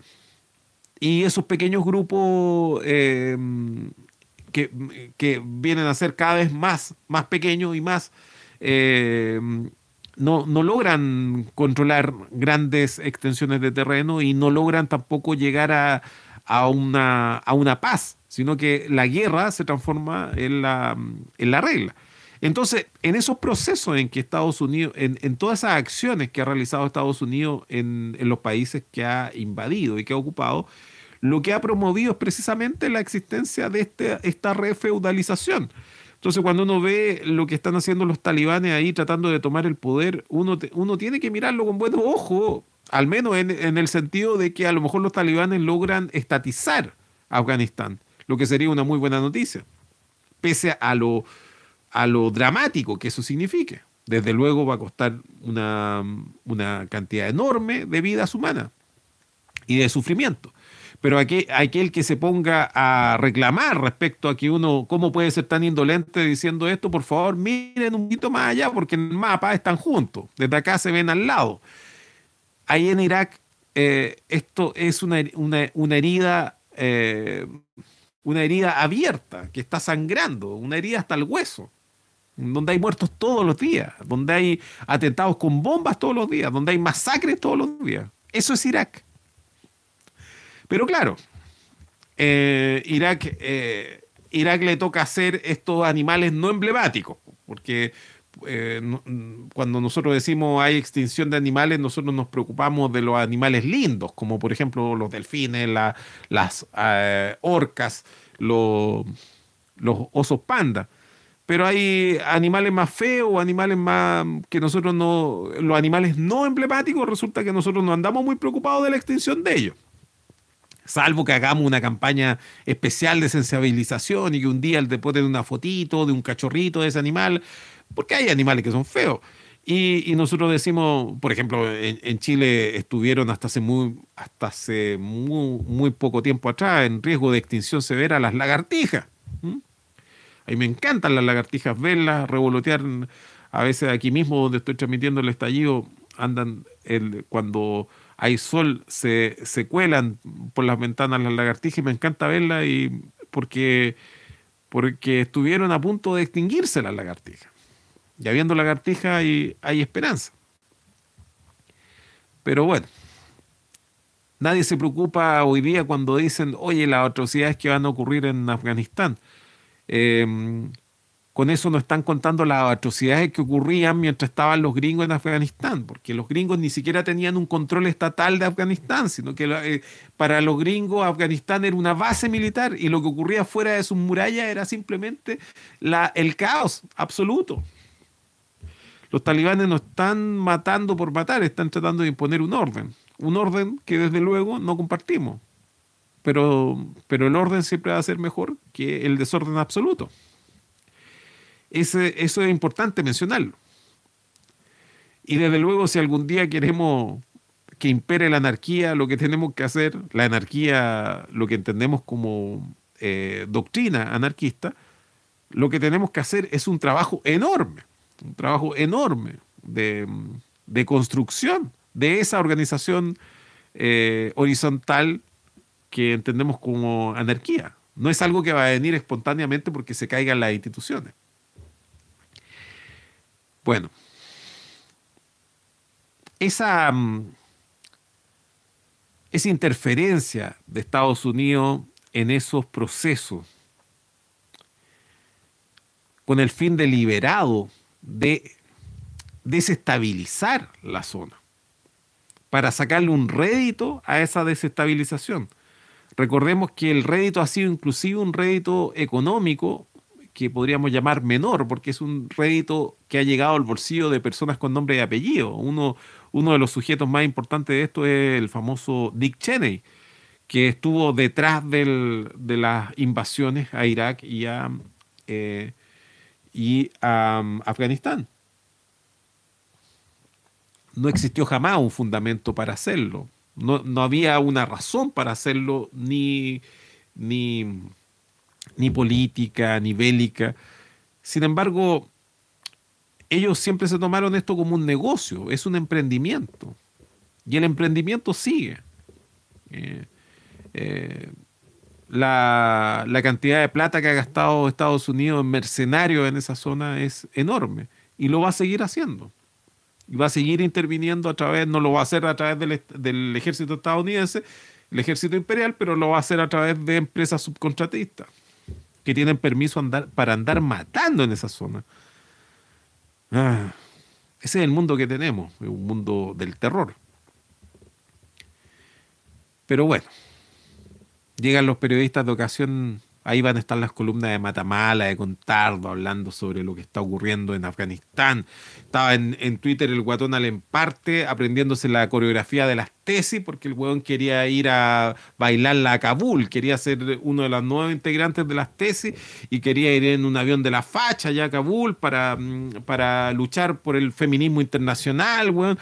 Puta, qué cantidad de mierda tiene que leer uno y claro, antes, hasta, hasta, hasta la semana pasada, cuando, cuando las personas morían congeladas, cuando las mujeres morían congeladas en las carpas con su hijo, ahí al, al frente de las murallas del, de la ciudad amurallada de, controlada por los gringos en, en Kabul, resulta que eso, esa, esa weá no, no te sensibiliza, esa weá no te importa, no afecta.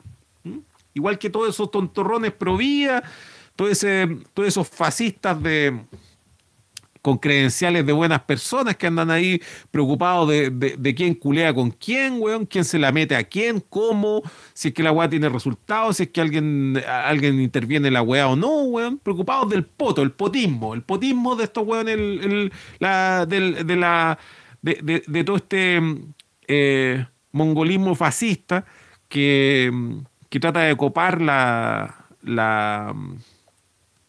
eh, el éter con, su, con sus mensajes de mierda. Claro, y le encanta hablar de que los talibanes son fanáticos. Y eh, claro, y estos otros no, no, son, no son fanáticos. Yo nada más estoy constatando la hipocresía, una vez más, que hay en ese discurso. Porque la verdad es que estamos ante un, ante un problema sin solución. En un mundo en que cada vez los problemas ya empiezan a cronificarse y empiezan a llegar a ese punto, en que ya son problemas sin solución, eh, o en que todas las alternativas son malas. Pero ¿qué diablos podría tener que ver lo que está ocurriendo en, Afganistán con lo que está ocurriendo en Chile? Yo no dejaba de pensar, usted sabe que todos tenemos esa, ese icono de caricatura, en donde hay un, un, un Ariel, un gordo pitonizo chiquitito acá, ángel y otro aquí al ladito un gordito pitonizo rojito que es un demonio y constantemente están en pugna. Y, a veces ese gordito pitonizo demonio me sopla cosa y, yo la estoy escribiendo en Twitter y viene el, el gordito pitonizo mm, blanquito y, mm, y me dicen, no vaya a escribir esa weá, weón. O no vaya a decir esa weá en el estallido, pero ve una, una pugna constante. Y una de las weas que yo pensaba, o más que estamos llegando, eh, eh, esto ya es una nueva categoría, porque no, no, es humor negro azabache, es como un humor negro de hoyo negro, de negro. Yo pensaba en esto es claramente una caricatura y quizás una alegoría, de, de que cuando finalmente los pueblos de Chile ganen y puedan echar al imperialismo, me imagino la cantidad de chuches su madres chilenos, de esos chilenos que están preocupados de lo que piensan los gringos, de esos chilenos que te están diciendo, oye, pero que acaso queréis que esto se transforme en Venezuela.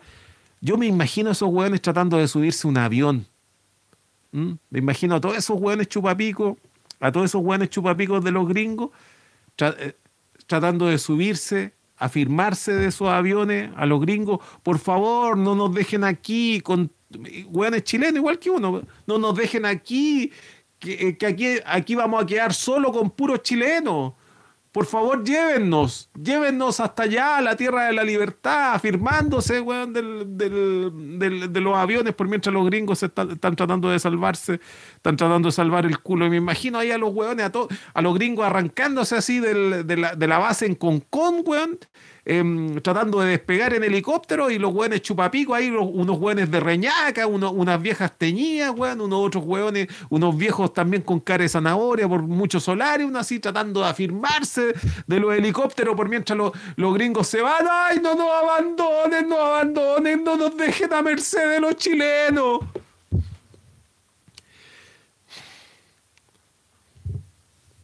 El avión, el avión. ¿Mm? No, hoy es que vienen los Byron, vienen los Byron. Háblale en inglés, por favor, José Martillo, háblale en inglés. Tú que sabes también inglés, por favor, dile que no nos dejen acá. Que los Byron nos van a comer. Ay, no, yo no quiero eso, por favor. Ah. Nos van a violar estos rotos, nos van a violar. ¿Qué va a pasar, por favor?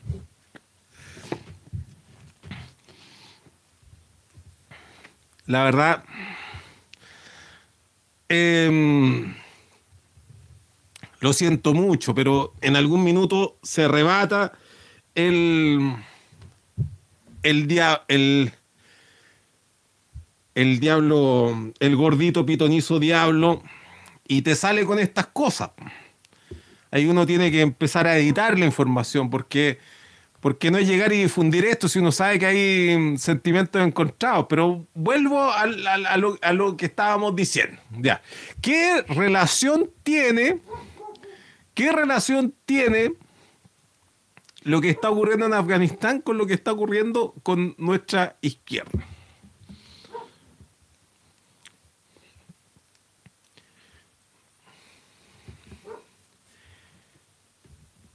Quiero agradecer a la estallidista que desclasificó una anécdota que no vamos a decir que es maravillosa, sino que es una anécdota que, que mm, bueno, digamos, est- esto es como la, la sec- está para la sección Chúpalo Boric Dance en 100 palabras. Desclasificó esta maravillosa historia que ocurrió en la Casa Central de la Universidad de Chile, tomada por sus estudiantes, en tiempos en que Gabriel Boric era el presidente de la fecha. Y los autónomos y el FEL, que lo- los del FEL se creían anarquistas, eh, estaban a cargo de gran parte de los centros de alumnos de, de la fecha, de centros de estudiantes. Y maquinearon para hacer una votación para bajar la toma y se le ocurre convocarse nada más y nada menos que un día 10 de septiembre. 10 de septiembre. A la hora del pico. Se juntaron como a las 8 de la noche a asamblea. Entonces, llegó Gabrielito Boric a la asamblea y se le acercó un, uno de los ocupantes de la toma. Pucha, Gabriel, eh, deja explicarte algo. Resulta que muchos de los compas que están acá en la toma viven muy lejos de, mm, de acá. Muchos viven en, en el sector sur y en el sector poniente y norte de Santiago. Y, y hoy día, 10 de septiembre, mañana, eh, digamos, noche de madrugada de 11 de septiembre, ya no hay locomoción no tienen cómo irse. Entonces, por favor, recapacita. ¿Para qué van a hacer la votación hoy día? Háganla después del. Háganla después cuando vuelva, porque no pueden, no se puede devolver hoy día al edificio, porque si se van hoy día van a quedar votados, porque están viviendo acá. Y Gabriel dijo: Mira, nosotros vamos a ver lo que ocurre en la asamblea, y en la asamblea, no, yo no te puedo decir nada. Organizó la asamblea.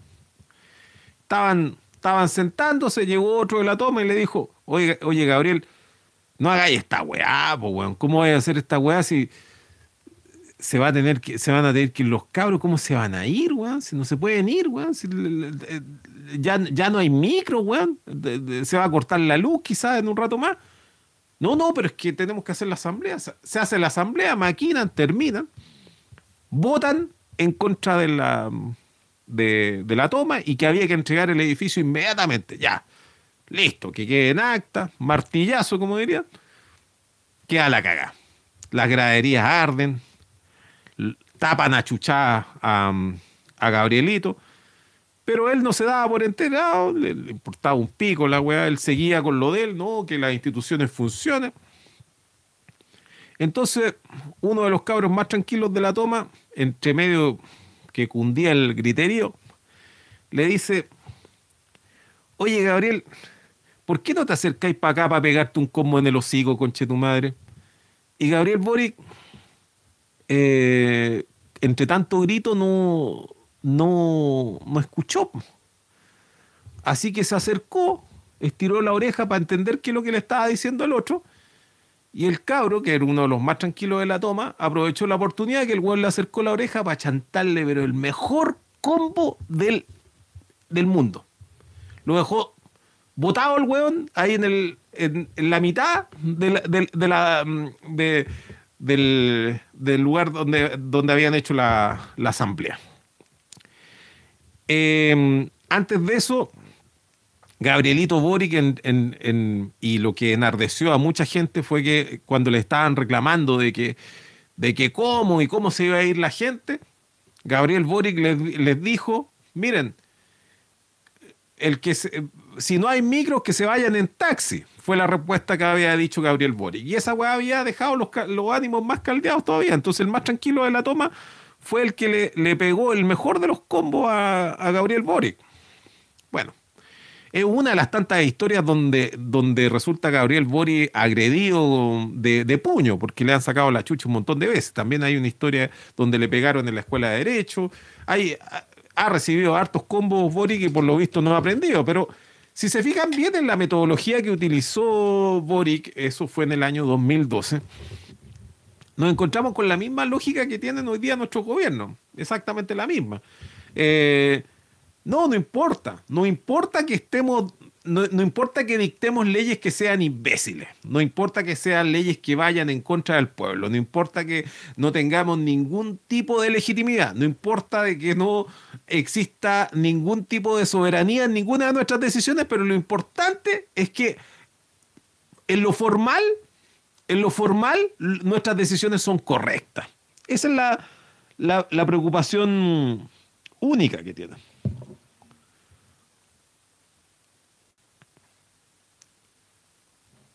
Sigo sin entender por qué no tengo retorno. Pero aquí estoy viendo que esto está en blanco. No tengo, no tengo retorno. Entonces voy a apagar esto, espera un segundo. Que no tiene sentido, porque he estado todo este rato sin retorno y no. Y no sabía por qué. Bueno, tampoco tengo grabación, no ha grabado nada. Voy a tener que revisar después.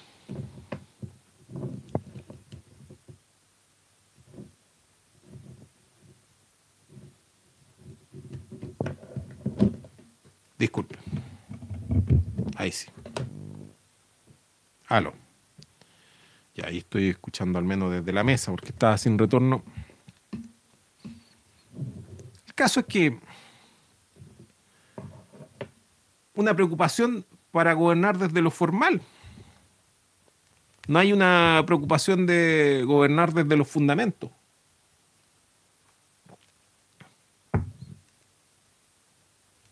Entre paréntesis, he leído a unas cuantas personas que dicen, oye, pero si estos hueones creen que seguimos en asamblea universitaria, y son hueones que no se han enterado de que lo que tenemos es justamente la ampliación de una asamblea universitaria, porque los sujetos políticos siguen siendo los mismos. Eso es debido a que la crisis del 2006 nunca se resolvió, entonces seguimos teniendo la misma crisis una y otra vez y son las mismas personas más viejos que, que, que, ya no están en la universidad, pero que siguen actuando igual de maquineros como actuaban en la universidad y con los mismos aliados de los que actuaban ya cuando estaban en la universidad. Em, recibiendo las mismas coimas de las que recibían cuando estaban en la universidad, eh, haciendo, eh, em, em, eh, metiéndose la plata, la, plata en el bolsillo de, la, de las actividades que realizaban y de los lucros que, que, generaban en sus propias organizaciones estudiantiles, lo siguen haciendo exactamente igual. No, no, sé, no sé por qué dicen, oye, como si esto fuera una asamblea universitaria, si es la misma wea. Son los mismos weones. Pero en fin, a lo que iba es que, ¿qué, nos podemos esperar de este tipo de, de sujetos? Desde luego, lo único que nos podemos esperar es lo peor. Pero la, mm, pero la razón por la cual se impuso Boric sin tener legitimidad y, y, al mismo tiempo a él no le importa, porque lo que le importa es haber salvado este, este escollo que, que significaba Howe, es que, como lo explicamos en el estallido, quien metió, quien metió las manos es una organización, em, una organización que está muy bien financiada y muy bien, muy bien em, instruida también por los gringos, que es espacio público, aquello que nosotros, eh, aquello que nosotros logramos describir como eh, Corea del Centro o como la, la organización que mejora una los criterios de Corea del Centro, que en este minuto em, hay algunos que andan haciendo sus gestiones para hablar de que, también habría un Afganistán del centro. Pero bueno, en este caso estamos hablando, bueno, eh, es que mm, los talibanes del centro o, del, de, Corea del Centro. Pero estos buenos de, Corea del Centro no es que sean, eh, sean simplemente ni fu ni fa, sino que son hueones que están tan eh, em, pauteados por los gringos. Es decir, son, son sujetos políticos de los gringos.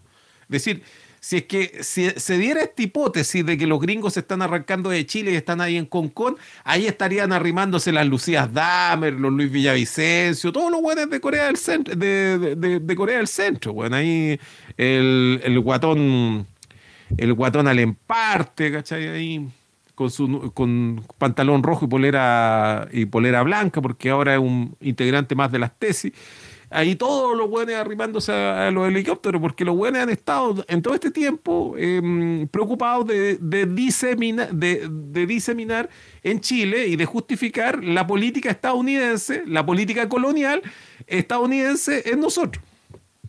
Entonces la gran, la, gran cagada que genera esto, porque, porque si, esta, si, esto, por ejemplo, si, si es que la, eh, la, mm, la la campaña de Boric, por ejemplo, hubiese sido promovida por la población chilena, por intereses de la población chilena, sería una cosa. Pero estamos hablando de algo completamente inflado, algo completamente artificial. Bueno, esa hueá completamente artificial fue promovida desde afuera y lo explicamos en el estallido.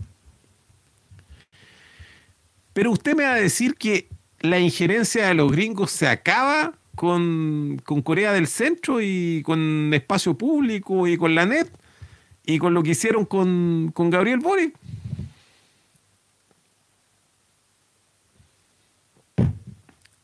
Ahí está el tema.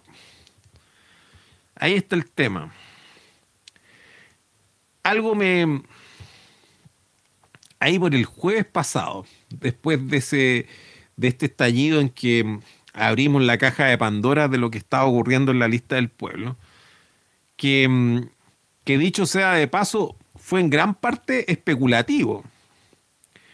Yo, aún teniendo fuente, yo prefiero, prefiero mil veces, bueno, la mayoría de las veces prefiero la especulación. No porque me las dé de, de brujo, de, de pitonizo, sino porque, porque resulta que cuando uno hace ciertas preguntas a determinadas fuentes, a veces uno interfiere en algunos procesos. Y a veces hay que dejar que los procesos sigan funcionando. Entonces, es bueno hablar desde la información parcial que uno dispone. Porque encuentro que, es bastante burdo esta idea de creer que nosotros vamos a hablar desde, desde la opinión, que, estuviéramos mirando esto desde el edificio más alto, desde la, desde la azotea del Costanera Center y estamos mirando siempre todo, toda la información, que es la típica weá que te dicen los analistas políticos cornetas de este país. Analistas políticos cornetas de este país que por lo demás no le achuntan nunca. Y, la, y la cuestión es que estábamos hace mucho tiempo tratando de entender qué ocurría en la lista del pueblo. Y con las cosas que dijimos de Spotorno y con las cosas que dijimos de Manfredo Mayor, le achuntamos medio a medio. Medio a medio respecto a otras cosas que dijimos ahí del mismísimo Espotorno y su vínculo con Cuevas, no teníamos, no teníamos claridad absoluta en lo que estaba ocurriendo. Y sin embargo nos tiramos, el, como se decía en el sur antes, nos tiramos el peo más arriba del culo. Y de todas maneras generó un efecto político porque el, el gran problema de la lista del pueblo es que tenía unas reglas de secreto interno en su, propia cultura organizacional, para llamarlo así, bastante peculiares. Entonces nadie, nadie sabía que Chucha estaba pasando en la lista del pueblo. Ahora, cuando nomina la lista del pueblo a Cristian Cueva, era una excelente noticia. ¿Y por qué era una excelente noticia? Porque lo más probable es que la lista del pueblo, así como había hecho, eh, había realizado una serie de acciones erráticas, te podía aparecer con quizás qué tipo de candidato. No solamente Julio César Rodríguez, que sería bueno que también nos tomáramos un tiempo para explicar quién es Julio, César Rodríguez, porque hay mucha gente que lo ve como casi como que fuera un aliado, como alguien del, pueblo. Eh, pero podía aparecer cualquiera, podía aparecer cualquiera, cualquier, cualquier tipo, y, y, la verdad es que eso, eso de que apareciera un personaje que, mm, que tuviera eh, tuviera al menos un currículum de mm, eh, suficiente como para, ser candidato de izquierda, que no es mucho, pero tampoco es muy poco, era una, era una excelente noticia. Hay, hay algo que, mm, que es bueno mencionar. Era imposible que la izquierda a la izquierda de la lista del pueblo presentara un candidato, justamente porque estaban esperando el movimiento que hiciera la lista del pueblo. ¿Qué pieza movía la lista del pueblo? Estaban todos en la expectativa. No se podía armar nada mientras la lista del pueblo no se definiera. Lo único que se, sabía es que la lista del pueblo iba, a presentar un candidato, pero no se sabía, no se sabía qué candidato era. Y empezaron a dilatar esto de una manera impresionante. Es decir, recordando la película esta que, mencioné cuando comenzó este programa, se empezó a tejer una trama en donde eh, los errores eran mayores en, términos cuantitativos y cualitativos, muy superior a los aciertos, o prácticamente no habían aciertos, sino que empieza a ocurrir una serie, una serie infinita de errores. Y ante tantos errores, lo, lo más llamativo de esto era de que la lista del pueblo no explotara por los aires por mientras los buenos estuvieran mandándose cagás de, esta naturaleza. Es decir, ¿qué, ¿qué tipo de personas van a esas asambleas que dejan que esta cagada esté pasando? Pues bueno, esa era la, gran pregunta que se hacían todos, que nos hacíamos justificadamente todos. Porque la lista del pueblo no eh, se, se, apuró en decir que no iban a apoyar a Jadwe pero ¿en qué minuto, eh, con la misma premura, tendrían que haberse apurado en presentar una alternativa? Porque si, ellos estaban preocupados de la contenda presidencial, cosa que también declararon, puta, hacía falta un candidato, candidata, candidato, lo que fuera, pero hacía falta alguien ahí. Y empiezan a demorar, a demorar, a demorar, a demorar.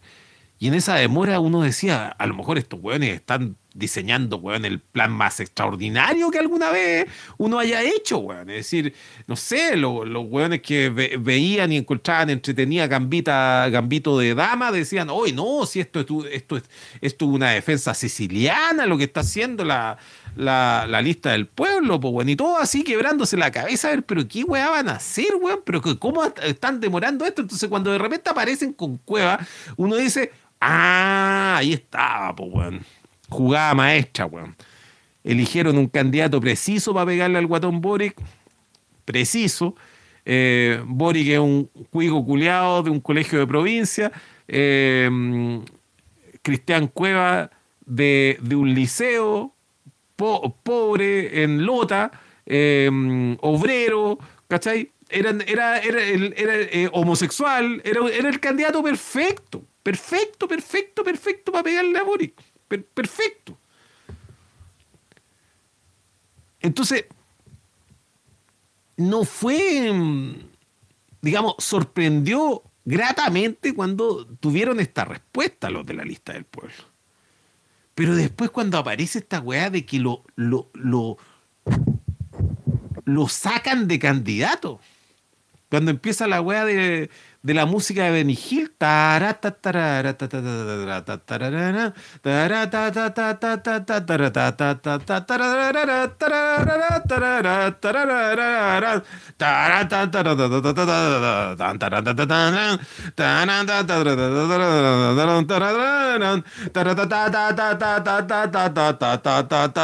ve un montón de musculosos corriendo para allá.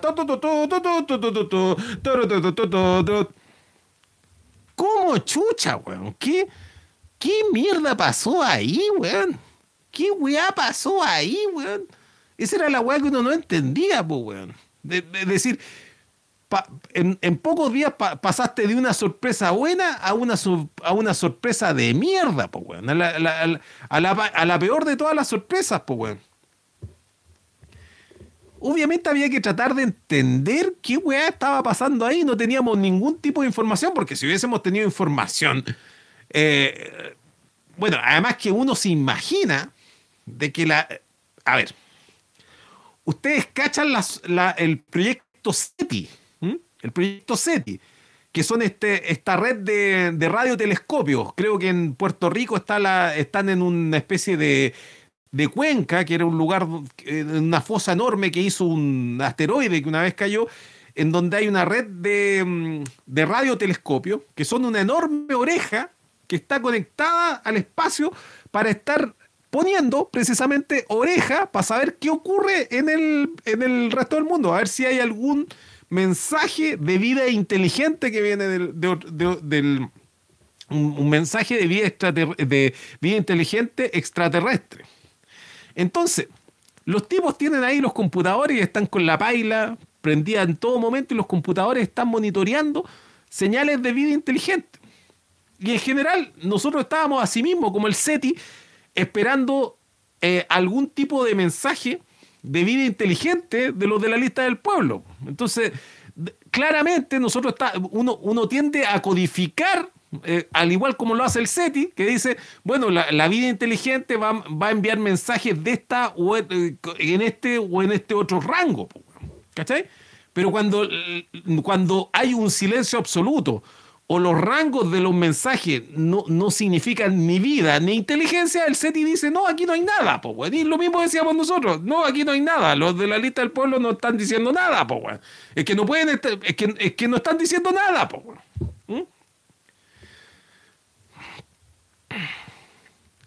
Así que nuestra tesis de la, de la semana pasada era, era, un, era un intento de darle, de darle cierta coherencia e inteligencia a actos que probablemente eran mucho más, mucho menos inteligentes de lo que nosotros creíamos. Pero independiente de que exista a veces gente muy tonta en cargos, que, en cargos muy importantes, la verdad es que hay hueones que han promovido por siempre el hecho de que lleguen hueones tontos a esos cargos.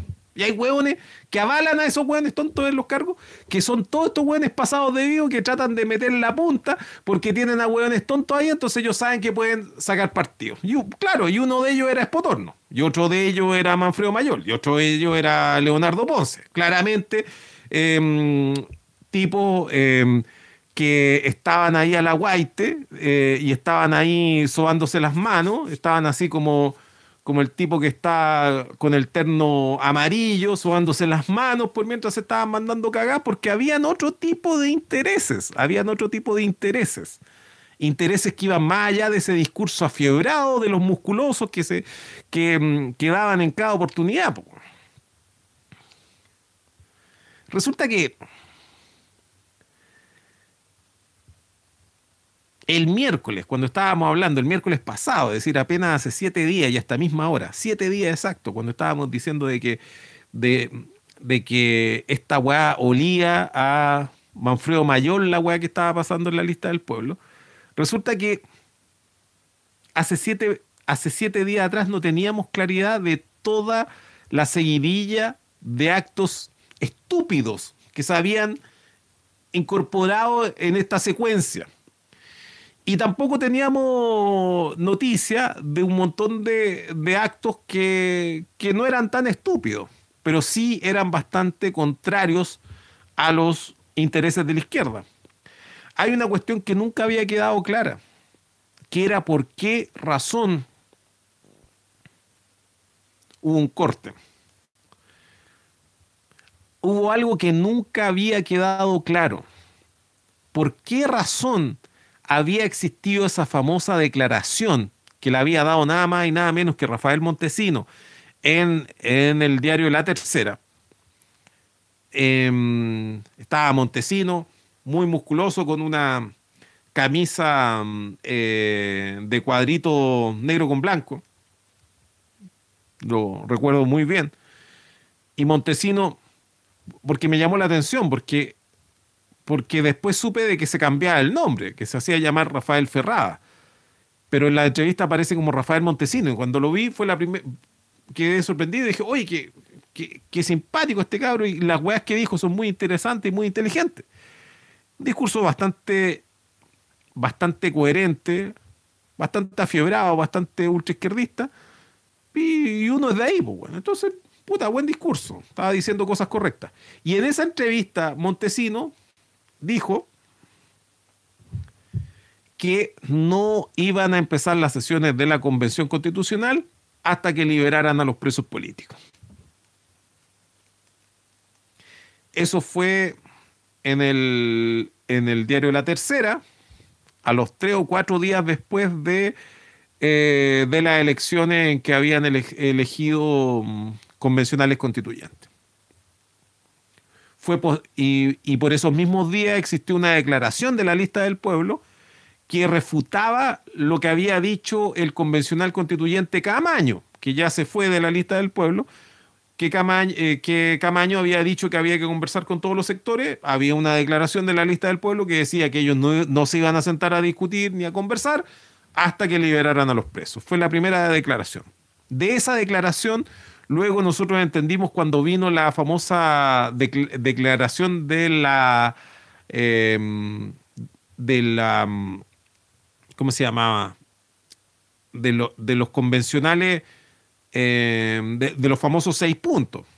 tenía un nombre esa, esa organización. Ahí nosotros entendimos de que la lista del pueblo había crecido, que había habido una la vocería de los pueblos. Muchas gracias, Mars, Mars Attack. Que, que esa idea se había, apoderado de, de, los distintos grupos dispersos, entre ellos de los convencionales indígenas, lo que fue una excelente noticia. Entonces la vocería de los pueblos, en vez que hablar de un punto intransable, como lo había dicho Rafael Montesino, ahora estábamos con seis puntos intransables.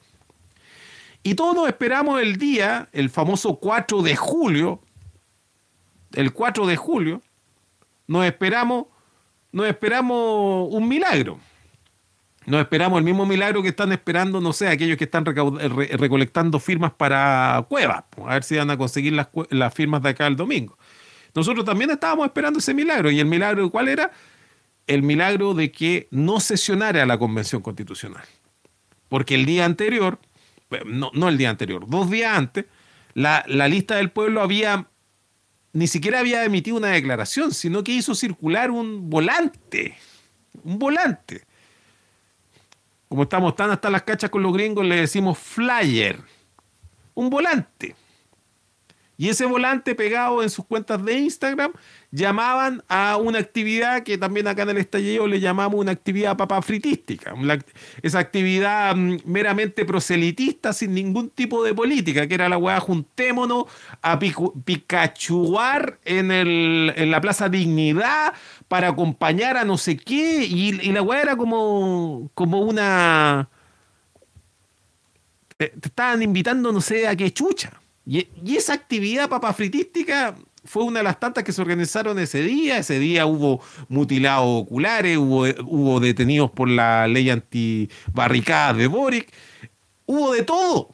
Hubo de todo ese día 4 de julio. Pero también hubo un llamado de la lista del pueblo a protestar y al mismo tiempo los convencionales de la lista del pueblo haciendo lo contrario. De hecho, hay imágenes como los convencionales de la, lista del pueblo salieron a pelear con algunos manifestantes para pedirles que dejaran de realizar ah, incidentes para poder continuar con la eh, instalación de la Convención Constitucional. Y ahí, y ahí, claro, desde, desde ese momento empezó a, rondar la pregunta a- incesante de qué se trataba esta weá, po, weón. ¿De qué se trataba esta weá? ¿Qué- a ver qué pasa acá, weón.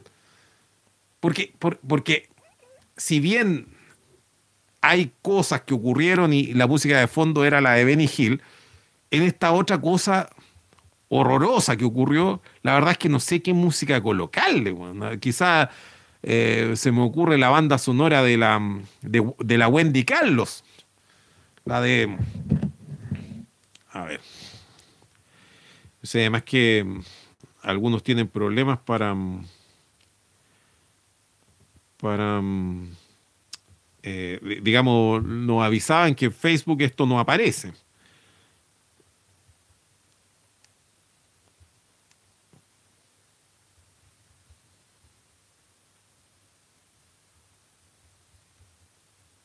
Refiero a la música.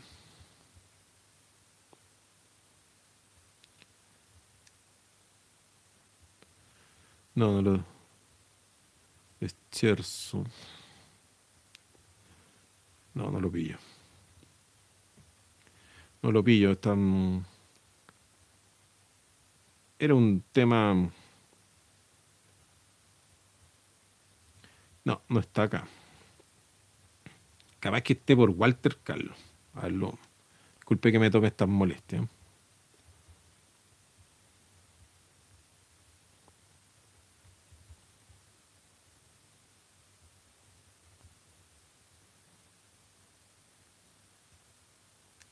Ahí está.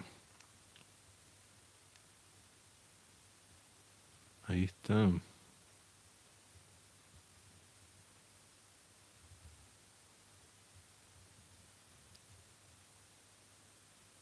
No, era una. Es una lista de reproducción, no está el tema. Pero bueno, en fin. Pero era, una, pero era para ambientar esta situación desagradable y, y terrorífica que implicó este, este 4 de julio, como si ya no fuera eh, un día que nos trae suficientes malos recuerdos eh, y nos indispone, más encima eh, le suman esto.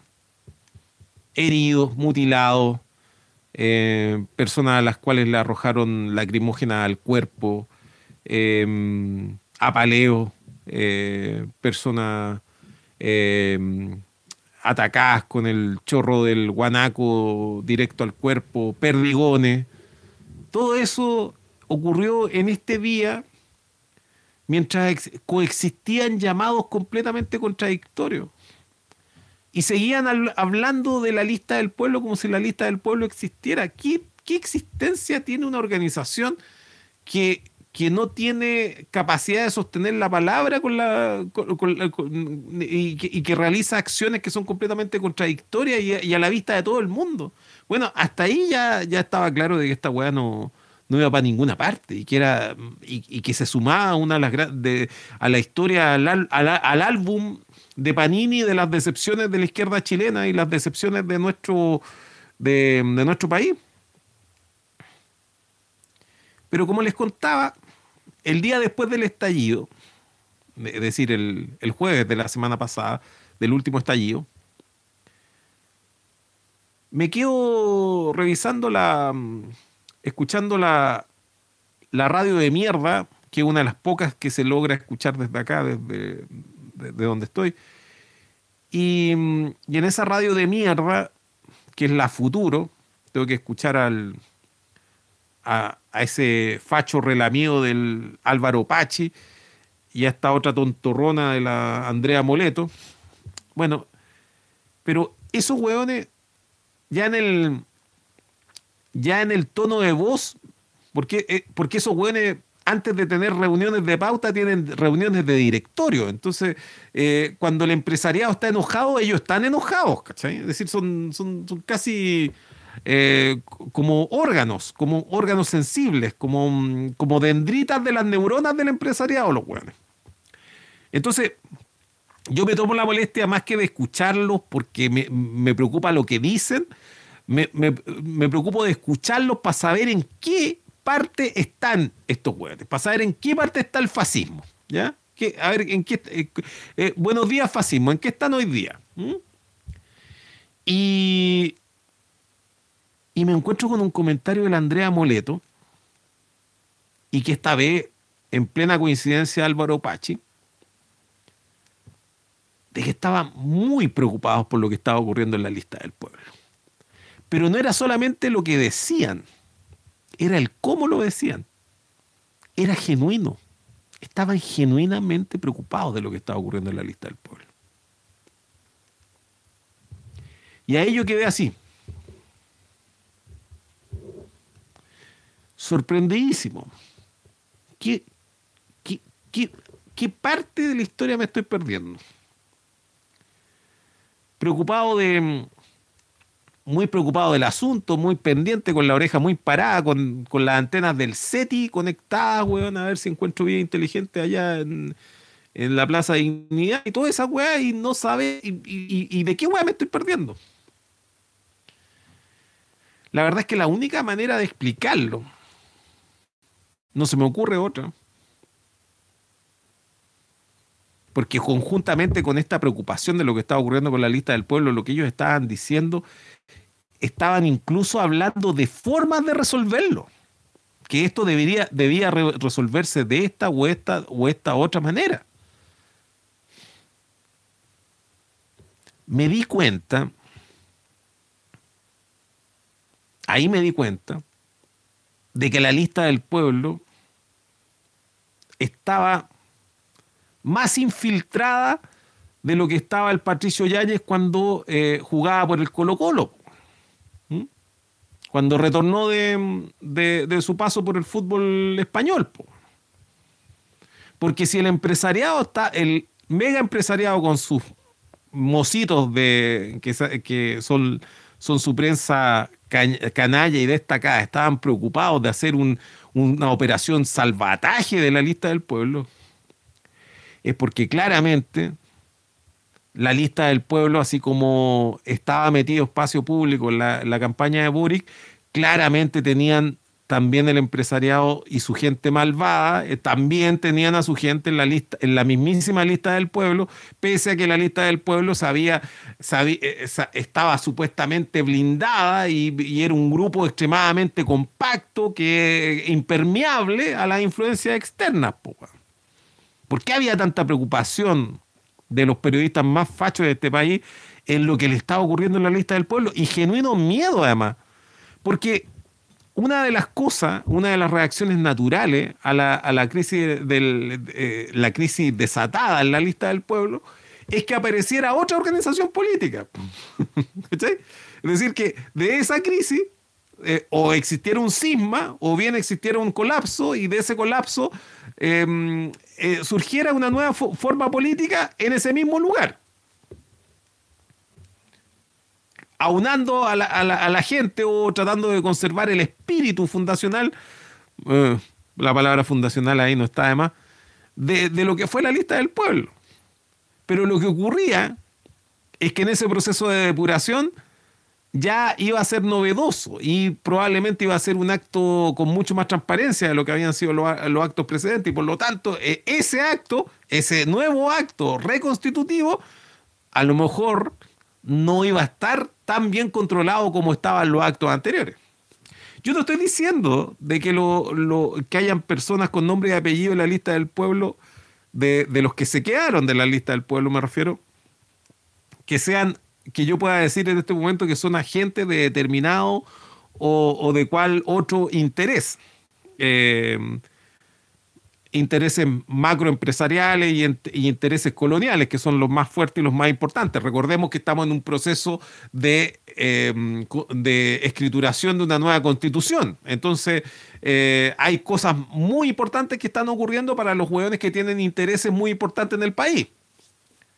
Para los buenos que son los administradores de los fondos de las pensiones, para aquellos que no quieran que eh, no quieren que hayan sociedades de socorros mutuos, para los que no quieren que haya una central única de trabajadores, para los que quieren que se mantengan las cosas igual. Obviamente hay muchísimo en juego y por lo tanto los volúmenes de capital que pueden inyectar en este tipo de cosas son bastante grandes. Eh, en otros procesos mm, de reforma constitucional o de, mm, de, convención constitucional o de asamblea constituyente, como ocurrió, por ejemplo, en Bolivia o en, en Venezuela, está documentado que existieron sobornos y existieron casos de, amenazas de muerte y otro tipo de, amenazas de, física. Entonces, la verdad, el, decir que no, este tipo de cosas no pasan, que en la, típica mentalidad chilena, así como que los demás países son corruptos y nosotros no, no, porque nuestro CERVEL es una institución... Em, em, líder en el, mundo en esa materia, al igual que nuestro himno nacional es el segundo más bonito después de la marsellesa. Y todas esas mentiras que los buenos se construyen, pues bueno. Entonces tú te preguntas, ¿y, cómo, se le pierden las 2.000 firmas a Artes si el, el, cervel, el es tan bacán, pues bueno? Pero bueno, eh, asimismo, la verdad es que hay intereses, hay, intereses... Eh, esos intereses económicos y esos intereses comerciales y esos intereses mafiosos eh, van, existían antes del 18 de octubre y después del 18 de octubre se han hecho más explícitos. Entonces yo no entiendo por qué vamos a entrar en, esa, en ese cuarto de espejo y decir, no, este tipo de cosas no existen. Si nosotros lo, vimos claramente cuando, cuando se descubrió a Julio Ponce Nerú, Lerú metido en el Partido Socialista, en el PPD, en la campaña de, de Marco Enrique Gumucio. Entonces, ¿por qué eso, esos intereses corruptos no van a estar presentes acá? Ah, claro, porque, porque, porque ellos son ellos están a prueba de esto. ¿De qué manera? La, única manera de, evitar ser corrompido es con una organización sana y una organización fuerte. Y todo lo que hemos visto de lo que han ocurrido en, la, información que ha salido a la luz y ha salido toda junta, ha salido a cuenta gota, pero, pero ha estado saliendo constantemente desde, desde que mm, emitimos ese estallido, eh, lo que nos encontramos es que no es una organización sana ni una organización eh, transparente. Y es la, organización más fácil de infiltrar, del planeta, porque, porque de partida el, eh, no, los líderes son tomados por algunos como líderes carismáticos. No sé si usted estudió esa parte en algún texto de, de derecho político o de teoría política o de ciencia política. Eh, existen distintos tipos de, liderazgo. Está esto es de Max Weber, el, que, el que, desarrolló esta, esta tipología. Eh, el, liderazgo que hay que promover, como dice Max Weber, es el liderazgo institucionalizado, es decir, que el que sea el líder sea aquel que se haya sometido a, distintos procesos eh, que en, igualdad de condiciones con otro y en esos procesos competitivos de organizaciones que tienen normas previamente establecidas, llegue a liderar organizaciones. Ese es un liderazgo, institucionalizado. Y, el, la antítesis del liderazgo institucionalizado es el liderazgo, el liderazgo carismático. Aquel que que se lo unge como el líder, aquel que es elegido líder por aclamación o aquel que cree que está en el lugar de ser el líder porque él es el príncipe, el, el primero entre los hombres y está por sobre el, resto, por supuesto. Eh, desde luego que una, un liderazgo carismático es imposible de fiscalizar. Y, hay, hay cierta izquierda que todavía eh, tiene, mm, eh, tiene, eh, tiene como una compulsión por el liderazgo carismático. Es decir, hay, disculpen que me vaya tan en la profunda, pero hay, hay ciertos grupos mirachos, me refiero a, es que no sé si llamarles del MIR, porque el MIR no existe, pero hay, cierto, hay ciertos grupos mirachos que siguen confiando en los líderes mesiánicos. Y, uno lo ve una y otra vez, una y otra vez como caen en esa cuestión de que determinado tipo de líder, incluso algunos miristas, esos miristas, por ejemplo, que apoyaron a Meo en algún minuto, a Marco Enrique Gumucio, em, dieron argumentos en ese sentido, de que em, eh, exaltando, ensalzando las, las características Em, prácticamente mesiánicas que tenía Marco Enrique Cumucio, que todos sabemos que no tiene ninguna. Ninguna, ninguna. Pero sin embargo la exaltación existió. Eh, en vez que imaginarse un proceso revolucionario en donde estamos todos de compañeros, hay algunos grupos de izquierda que necesitan tener un líder. Recordemos que eso fue quizá el mayor error, el mayor error y lo que terminó sepultando a Marcel Clos el hecho de que no, no haber entendido de que él era uno más en un proceso mayor y que tendría que haber, eh, haberse relacionado en esos términos con, con sus potenciales votantes o, tratar de construir una fuerza política institucionalizada. Y no, él apeló al liderazgo carismático, hubo gente que la avivó esa cueca y ahí se juntó el hambre con, las malas, el, hambre y las ganas para comer y, quedó esa gran cagada que fue lo de junto a eh, lo de mm, toda la moneda, que todos sabemos que fracasó y fracasó completamente. Entonces, eh, no vamos a decir que la izquierda está vacunada del liderazgo carismático, pero lo, que sí es, bueno mencionar de que el, Chancho de Guerra y el Rafael Montesino no son precisamente un par de líderes carismáticos, no lo son. O al menos no son líderes carismáticos del alcance que, se que ellos mismos se tratan de, de dar. Es decir, son, son líderes carismáticos en el sentido de que lograron seducir a algunas personas en su entorno cercano. Pero en el momento en que ganaron elecciones necesitaban vincularse, necesitaban construir un nuevo, una nueva vinculación ya con las masas. Y, ese, y en ese proceso demostraron de que, bueno, e, e, en, ese proceso fue el proceso en que fracasaron absolutamente. Em, ahora, la fragilidad de una organización carismática, como les decía, eh, una organización que dependa del liderazgo carismático, bueno, son, son muchísimas. Para empezar, de que el, amado líder puede morir por un accidente. Es decir, el amado líder puede contagiarse de COVID, COVID y caga. Cosas así. Eh, el, amado líder puede terminar, no sé, eh, preso, como le pasó, por ejemplo, a Lula y, no hay reemplazo, ¿cachai? Entonces, la, organización siempre va a ser más fuerte que el líder. Si, tú no, si no, no, eres capaz de construir una organización, la verdad es que estáis perdido, porque además el, líder lo pueden, lo, lo, pueden pitear, pueden sacar una historia del pasado, de que usted cuando estaba en el colegio, mire la anotación negativa que tiene porque usted se cagaba en clase. No sé, weón. Hoy, hoy, día los buenos están dispuestos a hacer cualquier cosa por bajar a alguien. El, y por lo tanto, es, una organización que dependa de una persona está muy mal, eh, eh, disculpe la redundancia, muy mal organizada. La, cuestión es que eh, el, el problema, como dije, es que tampoco ellos eran líderes carismáticos, sino que eran presentados como líderes carismáticos por aquellos que hablaban de esta tesis de que había una secta alrededor de ellos, como una justificación, porque en realidad no eran, no eran, no eran, digo, no son líderes carismáticos, sino que son líderes igual que Boris cuando le llegó el cornete, es decir, son los hueones que se quedaron eh, con lo institucional. No están ahí porque sean los más bacanes, sino que eh, uno de ellos inscribió la marca Lista del Pueblo. Em, el, hermano de, Rafael Montesinos Ferrada, eh, su hermano que es del PRO y que es sindicalista, fue el que inscribió el dominio la lista del pueblo.cl.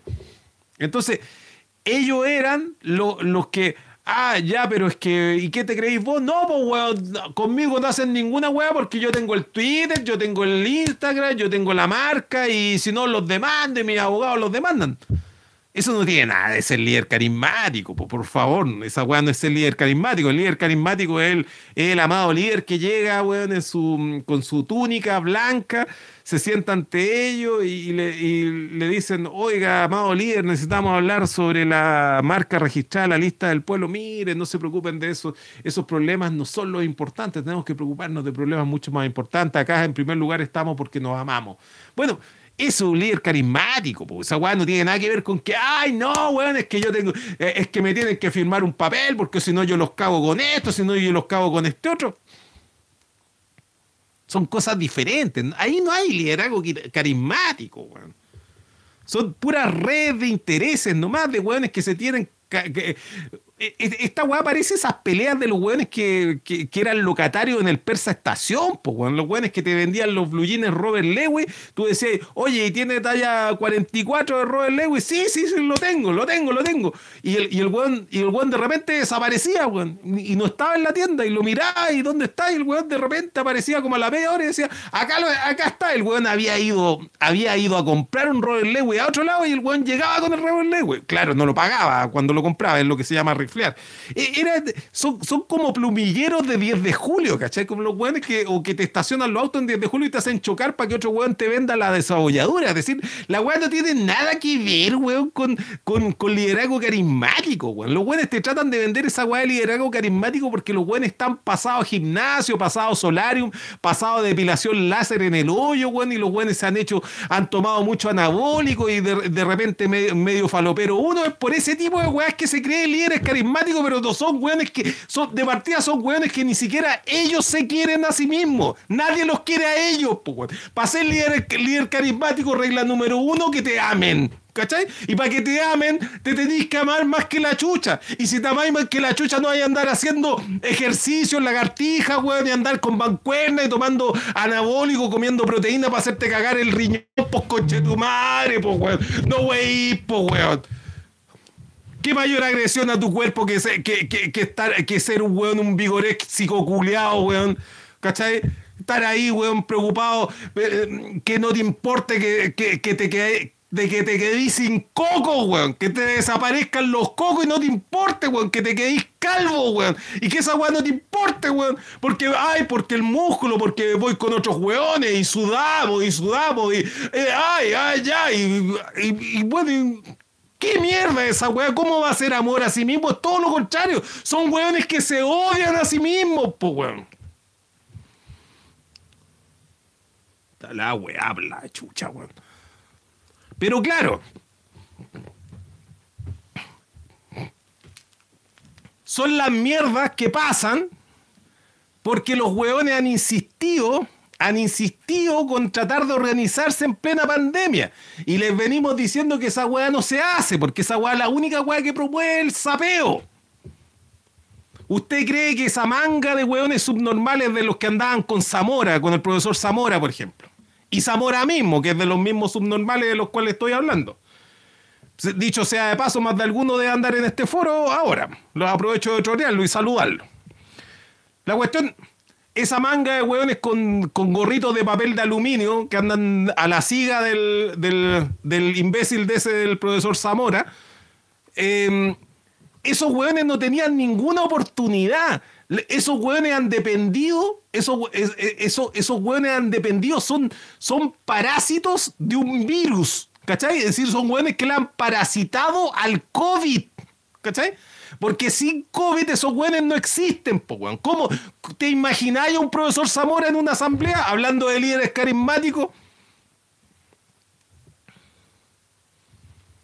Hacen fila, así como en la, en, la película ¿Y dónde está el piloto? Hacen fila para pegarle chachazo al culiado si el weón sale con la weá de la democracia directa y más y, el, y el típico preguntón de la asamblea le dice, oiga, mire, sabe que yo, yo la verdad es que yo no soy un abogado de la gran ciudad, pero ¿y, qué opina usted de la lucha de clase? Y, Zamora, oye, no es que en realidad la lucha de clase es un asunto del pasado.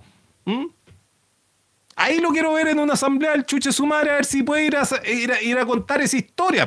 Pero, por Zoom, por Zoom es re fácil, po, weón. Porque los weones basta con que se consigan, que dicen, no, si esta weá la vamos a hacer por modo no presencial y yo tengo un amigo que sabe, sabe hacer la weá de Zoom, ya, ¿y qué es lo que hay que hacer? No, ¿usted tiene teléfono? Sí, ya tengo teléfono. No, no, no ponga eh, eh, ahí. Oye, es re fácil, weón, que esos weones proliferen habiendo COVID, po, weón. Cuando la weá sea de verdad y uno tenga que reunirse y conversar, ahí es diferente. Pero bueno, siguiendo con el, con el tema de lo que ocurrió con la lista del pueblo, el, el, problema que tienen entre ellos, como dije, es un problema de plumilleros de 10 de julio, weón. ¿Cachai? No, no, no, de, de hueones de vendedores de blujines del parque, del, del, del, persa de Yungay o el persa estación. Un, un, problema que tienen unos hueones que se dedican, no sé, a a vender braseros ahí en la Feria Pinto en Temuco. No es un problema que, no, es un problema así como un problema político, así como. Eh, es decir, es un problema, disculpen la palabra, disculpen la palabra, voy a pedir disculpas, lo voy a pedir antes y después, pero es un problema ordinario. Ordinario, ordinario. No, es que no es que la política sea necesariamente cosas extraordinarias, pero esto, esto eh, la verdad es que eh, en, el diccionario, en el pequeño Larus, en el iter sopena, aparece ordinario y, aparece, eh, y, aparece, no sé, Rafael Montesino, em, aparece, eh, ¿cómo se llama? Mauricio Menéndez, aparece en la gráfica. Mauricio Menéndez, propietario de la marca comercial La Lista del Pueblo. Es decir, en el, en desfile anual de los hueones ordinarios, Rafael Montesino lleva el estandarte, weón, y el Mauricio Menéndez el guaripola, weón. Sí, es una, es una weá, pero que se cae de ordinaria pero se cae de ordinario y por eso, por eso en realidad nadie ha tomado mucho tiempo, weón, en tratar de, escudriñar, en, conversar sobre esta weá. Y la verdad es que, que, yo ya a, las pocas horas ya estaba con arcada, weón. La verdad es que como chucha, eh, como chucha me pongo las la, weas de las mm, gotitas para desver esta weá. Como chucha desveo esta weá. Que ya vi, como desleo esta weá, ¿cachai? Porque ya es el, el, el colmo, po, el colmo. No es que yo soy el propietario de la lista, no es que yo ofrezco, es que a mí me tienen que pasar el 25% del, de la plata que les llega del CERVEL, porque aquí callá, porque yo le hago la campaña. No es que, no es que, oye, no, si es una weá que no se la puede, pero es que no se la puede. En, una, en, en, un país en donde la política, weón, la acuérdate que el, el Partido Socialista en la granja es un cártel, es un, es un cártel de la droga, weón. Es un cártel de la droga. Y en ese contexto esta weá es ordinaria, po, weón. Es ordinaria, pero así de una ordinaria, weón. Es que por eso dije, no quería ocupar esa palabra porque no me. No... Kuma, dicen acá. Kuma. Es que, es que mira, es que es doméstica, po, weón. Si ese es el problema, porque son weones que están cogoteando al mismo pueblo y se están cogoteando entre ellos. Son, son, son vecinos que te están robando el balón de gas, po, weón. La chucha. Si ese es el, ese es el mayor de todos los problemas, po. Entonces, cuando uno dice, ya. Ya, esta weá finalmente era una soberana mierda, pero. Dos cosas aprovechando de que, que no, no me han llegado porque las pedí, pero uno encarga las weas y las weas no llegan al tiro, encargué pastillas de desver y de desleer weas y todavía no me llegan, entonces todavía las weas las tengo en la memoria RAM. Aprovecho de contarles dos cosas. La primera de esas. Hay una teoría que dice que el señor Montesino tuvo este problema con Cuevas, que fue un problema después, es decir, fue un problema cuando ya estaba de ungido como candidato. Y además, haya pasado lo que haya pasado, no había tiempo para interferir con esto. Cuevas efectivamente necesitaba salir a, gritar a todos los vientos de que era candidato porque tenía muy poco tiempo para conseguir 34 mil firmas. Entonces, el, que haya una excusa, porque la excusa oficial es que se enojaron porque Cuevas lo anunció antes de que oficialmente lo anunciara la lista del pueblo.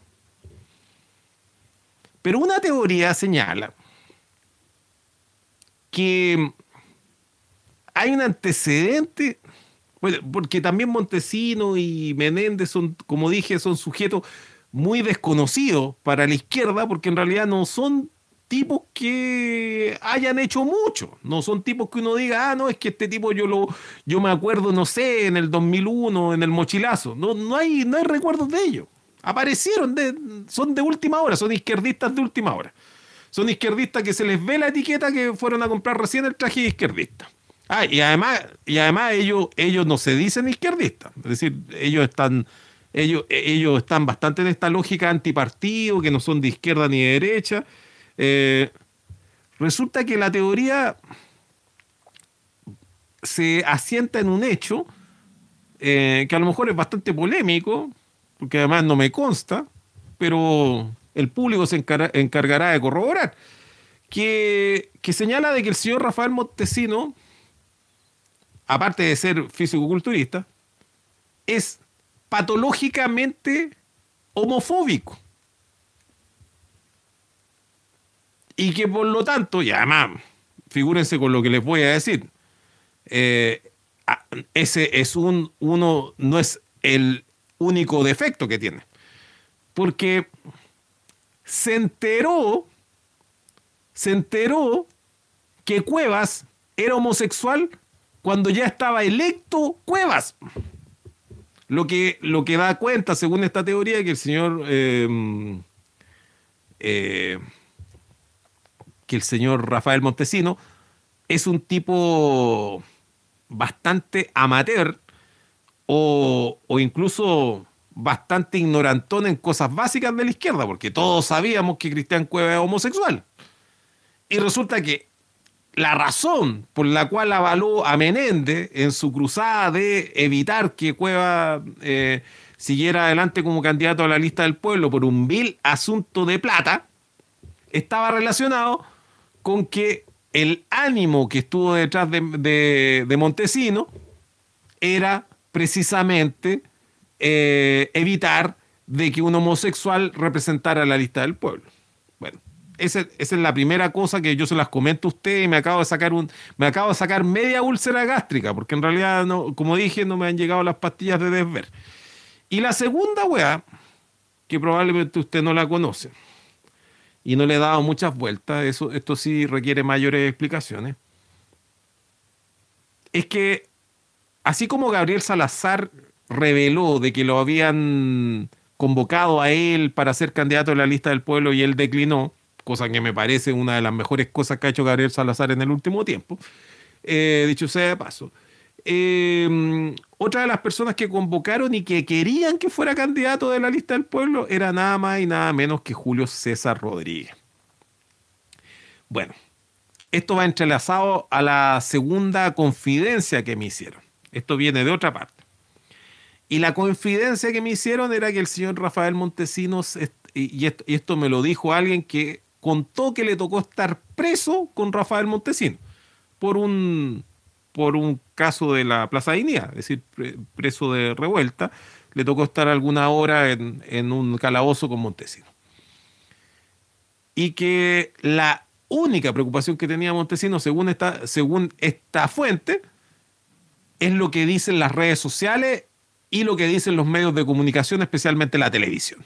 Es decir, es una persona que en vez que tener un discurso armado a propósito de alguna teoría, de, acuerdo a alguna idea general respecto a alguna vivencia, es una persona que ordena todas sus prioridades en relación a lo que ocurre en la tele. Entonces, eso está bastante emparentado con el hecho de que aparezcan vinculados Julio César Rodríguez. Pero así como la semana pasada eh, conté algunas cosas de Alberto Mayol que muchas personas de acá desconocían y, estallidistas nuevos, este, estallidistas, eh, digamos, más jóvenes o más nuevos, no las conocían. Y, recibí incluso felicitaciones por haber revelado estas cosas, que, lo que me llamó muy poderosamente la atención, porque, porque en realidad yo nunca he tenido ningún secreto con estas cosas, siempre las he dicho, siempre he sido muy, muy claro con ese tipo de cosas. Bueno, entonces esto tampoco lo, esto a lo mejor para los estallistas antiguos no es ninguna sorpresa, pero para los más jóvenes sí podría serlo. es que ustedes no tienen idea quién es Julio César Rodríguez. ¿Mm? Julio César Rodríguez. Julio César Rodríguez estudió medicina, es de Hualpén en primer lugar, eso creo que usted lo sabe. Estudió medicina en la UFRO, llegó hasta cuarto de medicina, si es que no me equivoco. Y mm, ahí se dio cuenta que la medicina no era lo suyo y se, mm, se fue a Santiago a seguir su vocación. Antes de eso había sido futbolista. Tengo entendido que, tuvo una pasada por el fútbol profesional. Eh, y, y, la cuestión es que terminó en Santiago, ya digamos con su año, es decir, no era, no era un tipo, no era un lolo, y se puso a estudiar periodismo en la Universidad Andrés Bello, ahí en la Avenida República, con el lugar en el cual conoció a quien hasta el día de hoy es un, uno de sus grandes amigos, que es Mirko Macari. Mirko Macari es que ella. Bueno, eh, Julio César Rodríguez eh, se, hizo muy amigo, no solo con Macari, sino que también con su profesor de, eh, no sé cómo se llama eso en periodismo, pero es algo así como un profesor que le hace cultura general. No sé si es no sé si es historia o algo así como cultura general, que era eh, el, señor Francisco Vidal. Francisco Vidal, ex ministro secretario general de la presidencia, em, un tipo que eh, perteneció a la brigada Rolando Matu, es decir, un tipo de, extrema derecha, conservador, un tipo que, colecciona soldados de plomo, que colecciona Em, em, eh, distinciones militares y, la ha mostrado, que, también se las da de analista de prensa, de eh, analista político, bueno, y, que además estuvo a cargo de las comunicaciones del gobierno, de varios gobiernos de la concertación. Así que esas amistades fueron bastante fructíferas porque mm, el señor Macari y el señor Julio César Rodríguez entraron siendo muy jóvenes y eh, todavía en comparación a los demás, entraron a dirigir un anexo del diario La Nación que era La Nación Domingo. Dicen que el que a buen árbol se arrima, buena sombra tiene. Bueno, ellos se arrimaron a la sombra de Francisco Vidal. Macari y Julio César Rodríguez ya en esa época demostraron tener una sed por escalar políticamente, una, especie de sed eh, em, digna del Sahara. Y, siempre han estado cerrándole los ojos a, a, distintos personeros políticos. Como Francisco Vidal es PPD, y, también es un allegado al PPD. Eh, Francisco Vidal, aunque tenga muy buen, mucho poder en ciertas camarillas, no un tipo que tenga, mm, eh, tenga posibilidades eh, de expandir su poder más allá de ciertas camarillas del PPD. por lo tanto, Mirko Macari y Julio César Rodríguez siempre han estado a la guaite de entrar, porque les encanta la política, no solamente figurar, pero le, encanta por sobre todo la política, siempre han estado eh, tratando de que le abran una puerta o han estado cerrando el ojo a ver si alguien le hace un favor.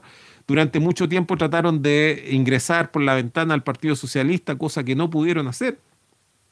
Eh, y el, el, caso es que el, último invento donde estuvieron involucrados esta dupla, o al menos uno de los últimos inventos registrados donde estuvo esta dupla y estuvieron trabajando Pot y Calzón, fue en la, mm, en la, segunda, en la segunda aventura presidencial de Marco Enrique Dominami, que fueron ellos los que lo levantaron.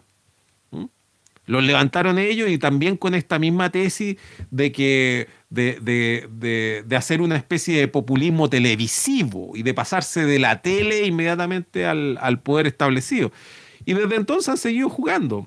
Todo, el mundo tiene asociado al Julio César Rodríguez como un tipo de, izquierda o o, hacia la izquierda por, algunos, por algunos reportajes que hizo La Nación Domingo y ellos suelen contar la historia de que ellos fueron perseguidos cuando hacían esos reportajes, de que prácticamente eran, eran como unos periodistas héroes en esa época. Pero sin embargo ellos estaban, eh, ellos estaban en el diario del gobierno y siempre estuvieron blindados por eh, Francisco Vidal, que, de ahí viene el asunto. Esa es la razón por la cual Julio César Rodríguez siempre invita a la tele a Francisco Vidal, lo invitaba a su programa de radio, y al mismo tiempo eh, Julio César Rodríguez empezó a invitar a, Mirko Macari.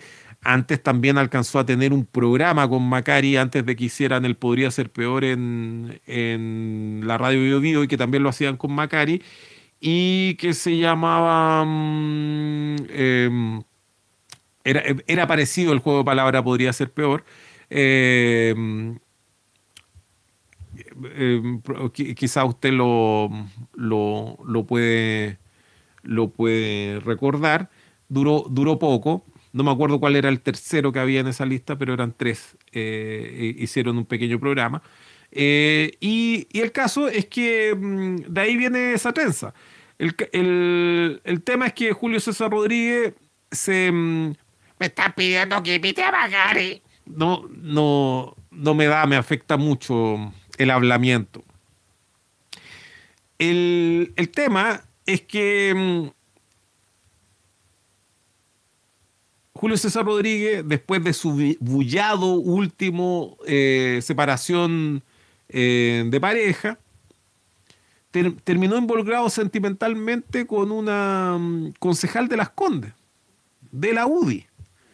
Y desde entonces, yo, yo bastante atento, porque una vez me tocó investigar a, a Julio César Rodríguez porque asesoré a alguien que tenía una entrevista con Julio César Rodríguez y en otra oportunidad Julio César Rodríguez me investigó, me, me, entrevistó a mí.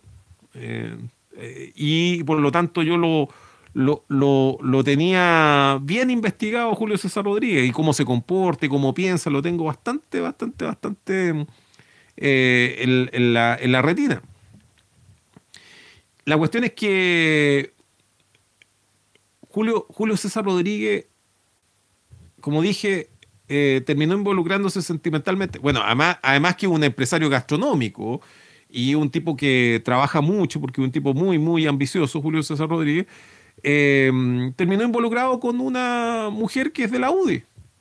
Y desde que, desde que mm, eh, tiene esta mm, relación de pareja, Julio César Rodríguez ha estado jugando un jueguito con Iván Moreira, que todos hemos visto, que algunos piensan de que es un tema así como de periodista puntúo, pero, eso, pero Julio César Rodríguez claramente está apuntalando a Iván Moreira. Iván Moreira tendría que haber desaparecido hace años de, la parrilla televisiva, de los medios. De hecho, nadie debería acordarse de él para hacer la talla de, del tal Iván, de Iván Moreira. Y resulta que si usted se fija en las acciones concretas que realiza Julio César Rodríguez, son acciones que apuntalan a Iván Moreira. Con, e, con, esa cuestión de tenerlo de patiño en la televisión, lo que hace es justificar la existencia de Iván Moreira y por lo tanto, y además presentarlo como alguien simpático, buf, bufonesco, y con eso se le saca toda la eh, aura de criminal, de, portero de tople, de, de, tipo funcionario menor de la DINA, que fue de, de, de guardia también de Quinto Enjuague de Pinocho, de, de, de, fascista desatado en los años 90 en forma pública. Eh, y toda esa, toda esa cuestión se le pasa con, esta, con, este, con este jueguito que hace.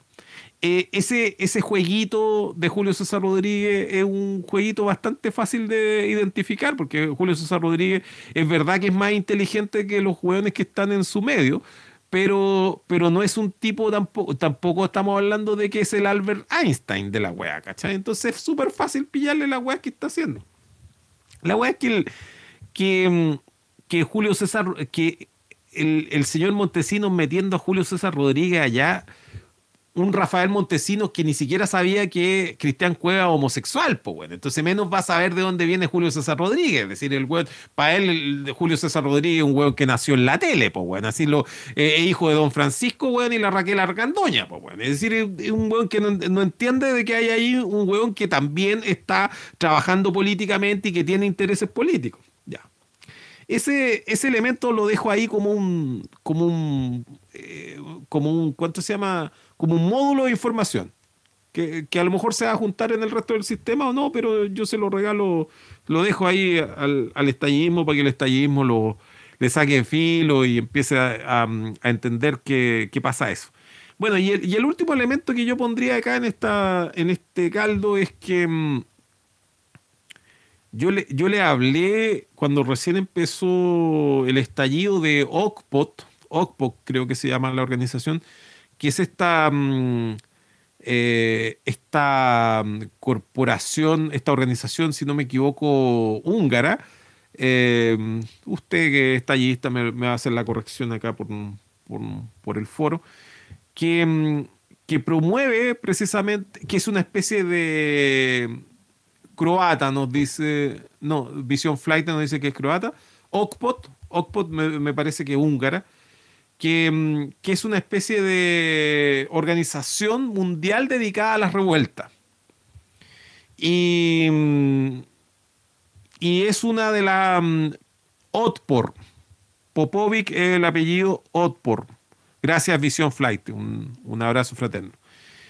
Que dice que es croata. Bueno, OCPOT es una organización dedicada a promover las revueltas. Y una de las cosas que promueve eh, OCPOT es la producción audiovisual.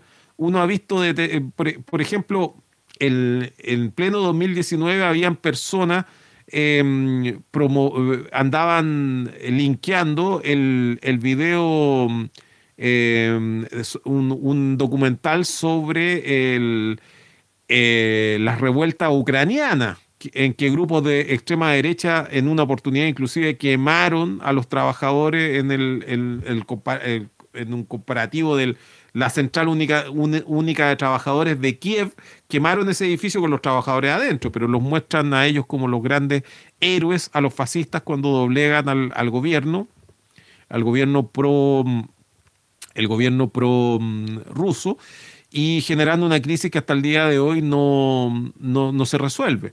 Eh, tecnología primavera, lo dice Kenny Wrighton. Eh, nos dicen que es de Serbia, eh, OCPOT. Bueno, la- las famosas primaveras árabes eh, estu- estuvieron metidos los de. Y, mm, y cuando fue la, mm, eh, el estallido, yo mencioné de que había, eh, esto lo dije en, lo- en los estallidos posteriores al 18 de octubre, en el, en el tercero o cuarto capítulo que hice después del, del- de, octubre, que había que tener ojo con determinadas manifestaciones que parecieran estar orquestadas por Oxford. Eh, y, y claro, eh, no vamos a decir de que determinadas dinámicas son eh, que uno inmediatamente diría, no, es que determinadas cosas pareciera que vienen acá de, este guion aprendido. E- Ese, papafritismo del cual les hablé, no es algo casual. Eh, hay personas que se han eh, entrenado para realizar ese tipo de cosas. También se han entrenado en el área audiovisual para generar determinados acontecimientos. Hay, bastante, hay, gente preparada en ese tipo de, activismo. Y como me, contaba una fuente, el gran problema que ocurrió en, en Dignidad fue que, mm, fue que eh, las personas que tenían formación militar, me refiero a, formación contrainsurgente, eh, no, no, no siguieron o no, o no, mm, digamos, no contuvieron o no se involucraron necesariamente con las personas eh, que estaban en la Plaza de Dignidad. No, no, los, dejar, los dejaron hacer, los dejaron hacer cosas solos. eh, que es algo propio de la, mm, de la racionalidad heurística, que también hemos hablado en el estallido, pero que también es el, eh, es la, eh, eh, implica el riesgo de que ingresen, mm, ingresen individuos, comandos o gestores o como los llame, agentes, que puedan realizar operaciones eh, de inteligencia y de contrainteligencia en, tras las líneas enemigas, sin ningún inconveniente, mostrando, mostrándose más decididos frente a carabineros, mostrándose estar en el bando de los que están luchando y de ahí dar alguna idea, dar algunos consejos y meter eh, sus respectivas cosas. Em, cuidado con Ockport, porque ahí también caben algunas cosas, todo, todo ese tema extremadamente papafritístico, toda esa arenga sin, con- sin profundidad o sin contenido, eh, se ha visto mm, se ha visto en las protestas en, en Venezuela, se ha visto en las, protestas de Nicaragua, acá en Latinoamérica. De hecho, tienen eh, eh, bueno, en, en- en un estallido hablé por, pormenorizar pormenorizadamente de actividades que ha estado realizando esa organización eh, en nuestras propias narices. Bueno, y el, el último módulo de información había cuenta que estamos llegando a las tres horas de estallido. Es que nosotros no sabemos quién quemó el metro. Eh, la, tesis de la, mm, la tesis de la casa, la tesis de, mm, de este gordo pitonizo, se ha mantenido intacta. Y si usted se da cuenta, hasta el día de hoy nadie se. digamos, la, la realidad se ha encargado, en vez que de, de desmentir esta tesis inicial, en confirmarla. Porque, bueno, esto, esto no lo había dicho hace bastante tiempo, pero a mí me da la impresión que, la, que el metro fue quemado por, por comando, fue quemado por grupos eh, mercenarios. Eh, mm, eh, usted dice que los mercenarios no existen, que son cuentos de hadas. Por favor, revise, recuerde lo que ocurrió hace algunas semanas atrás en Haití. Recuerde lo que, lo que el, el intento, la sonada golpista en Venezuela con un grupo de comandos gringos. Recuerde un montón de situaciones que han ocurrido en, el último tiempo en política y que ha ocurrido igual que en las películas gringas con estos hueones musculosos. También hay una de Dwight eh, Johnson, me parece, eh, en donde, mm, donde estos comandos gringos, fuer- fuerzas delta, son capaces de realizar acciones tras las líneas enemigas y que desestabilizan gobiernos o asesinan a gobernantes. Bueno, la, quema del metro es una mm, eh, fue una mm, operación de gran escala en donde hubo mucha organización. Y a mí me da la impresión que lo que querían ellos era, eh, era, que los fascistas tomaran el poder del país, porque esa acción lo que estaba destinada era, era a generar un, incendio en el metro en la hora punta, el día viernes a la, a la hora donde, donde circula más gente, y claramente eso iba a ser respaldado con un plan Z, como ocurrió en los años 70, en donde iban a culpar de que había una organización de izquierda eh, subterránea, insurgente, que había estado operando todo este tiempo y que había organizado una acción de esta magnitud en la cual murieron murieron miles de personas porque la intención que tenía esa acción era precisamente esa y por lo tanto no darle tiempo a la, a la sociedad chilena para que evaluara lo, lo hecho y, y decididamente destruir el Estado de Derecho, un Estado de Derecho de derecha, eh, barrer con Piñera, instalar a, a un gobierno más de derecha que Piñera y, mm, y matar a, los a los matar a todos los que andamos agitando, a todos los que andamos haciendo programas de, internet, a todos los- aquellos que estamos eh, hablando de la revolución hace tanto tiempo. A mí no me cabe ninguna duda de que esa era la intención de quemar el metro. Eh, ese era el efecto político que querían eh, causar. Y, mm, y lo que se vio en ese estallido fue algo que ellos no consideraron de que el pueblo lograra organizarse de una manera tan rápida y tan eficiente eh, eh, y en tan poco tiempo. Eh, ellos pensaron de que los grupos fascistas que tenían ellos, que, que claramente operaron ese, ese día también, iban a ser capaces de, de- de controlar la situación, pero es evidente que no pudieron. Es evidente que no pudieron. No, no, no pudieron. No, pudieron.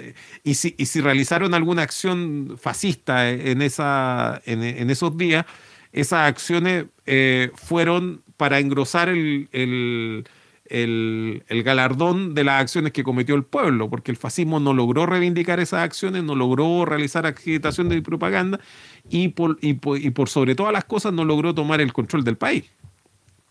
A mí no me cabe ninguna duda que esa era la intención. Ellos se encontraron con que había, tenían muchos menos personas en la extrema derecha de la que ellos creían. Ya eh, eh, eh, ellos como se han educado en determinados lugares, han, creído que la situación de, de Chile y la de España eran idénticas y que, mm, y que lo de Vox, por ejemplo, era un fenómeno replicable en Chile, cosa que, que ha quedado de manifiesto que no es así. Eh, también creían que el pueblo chileno, eh, eh, habiendo sido torturado en el pasado, iba a estar completamente traumatizado y no iba a poder pararse frente a esta wea. Y el pueblo lo hizo. Entonces, la, mm, la, la existencia de, de agencias y de, y de grupos de inteligencia, tanto nacionales eh, o, o digamos de, mm, de capitales nacionales como coloniales, a mí no me cabe ninguna duda que han estado operando eh, sin ningún problema eh, desde, desde el 18 de octubre, inclusive todo indica que mucho antes del, del 18 de octubre ya estaban operando en este país.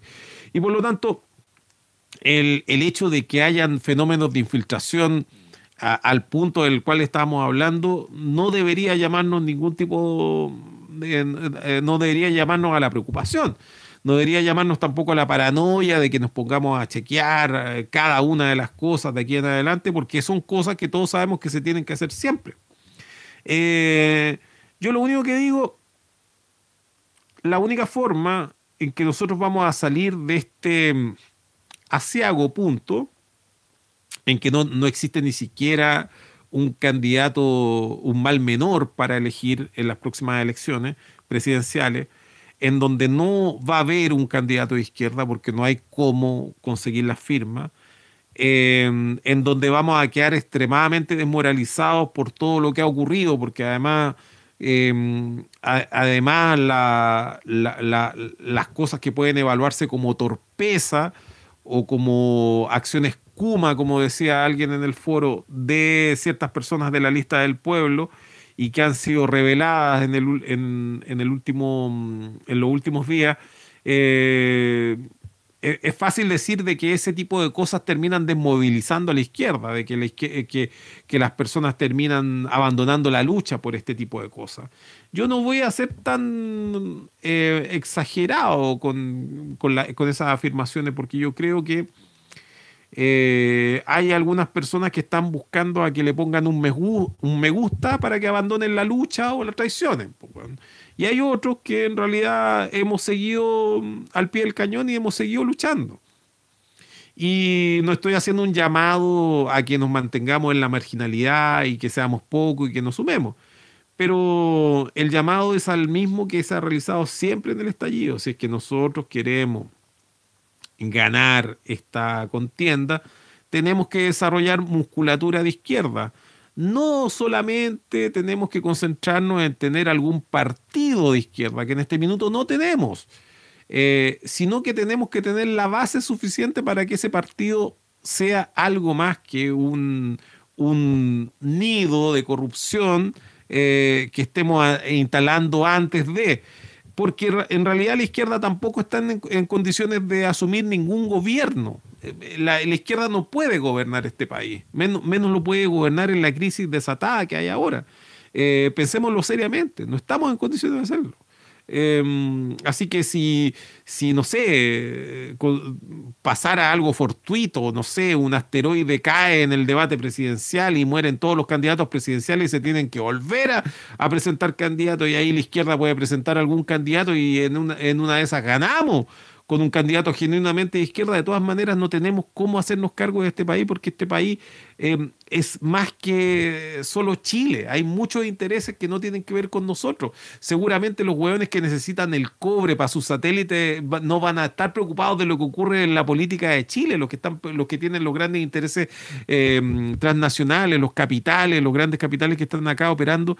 Eh, no, no- se van a quedar eh, de, brazos cruzados por mientras, por mientras están pasando cosas o dejando de pasar cosas, o van a hacer la vista gorda que hayan agentes de mercenarios o de otros países operando acá. Todo eso está ocurriendo al mismo tiempo.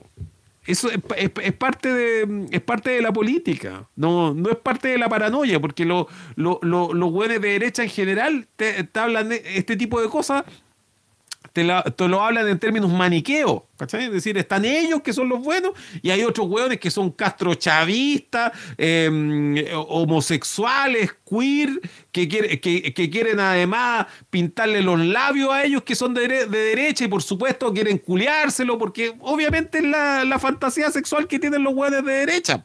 El, que, que, los hueones, los castros chavistas los vamos a culiar y toda esa weá que, lo, que, que, que- no los deja vivir en paz, weón. La weá que los atra- atraganta a Melni, que atra- atraganta Villegas y a toda la mandanada de weones que tienen, que, su- que se las dan de que leen y que piensan y piensan pura weá y leen puras weas, po. ¿Mm? Derecha, finalmente es derecha. Las weas no son así de maniqueas, no hay ni buenos ni malos en esta historia. A ver, no existen dos polos en esta historia. Ese es el punto. No es una weá bipolar, no es una weá dual. Eh, el conflicto está desatado, existen muchos actores, existen muchos intereses y claramente eh, las personas de, izquierda tenemos muy pocas velas en este entierro. Entonces, si es que nosotros queremos tener velas en este entierro y queremos ser incidentes, tenemos eh, a lo menos que empezar a entender lo que está ocurriendo eh, en nuestras propias narices de manera de no eh, eh, llegar a placer a, toda, a, a- a cada una de, la- de las situaciones y, y hacer eh, el, el papelón que hemos hecho con esto de la lista del pueblo, porque es algo que nos involucra a todos, porque tampoco fuimos capaces de, de decodificar lo, lo que estaba ocurriendo. Queridas amigos, queridas amigas, queridos amigos, esto ha sido el estallido. Llegamos a tres horas y diez minutos de transmisión. Em, vamos a dejar pendientes las llamadas telefónicas. Sé más que hay muchas llamadas telefónicas, pero eh, estamos una hora razonable pa- para mm, dar por culminada esta, mm, esta eh, transmisión. Yo a esta hora necesito mm, eh, comer suplementos de proteína, necesito comer unas barras proteicas, necesito también hacer una sesión de ejercicio antes de, de dormir. Mañana tengo que ir a trotar 45 kilómetros a las 5 de la mañana. Em, así que mm, lo que mm, los dejamos con este final.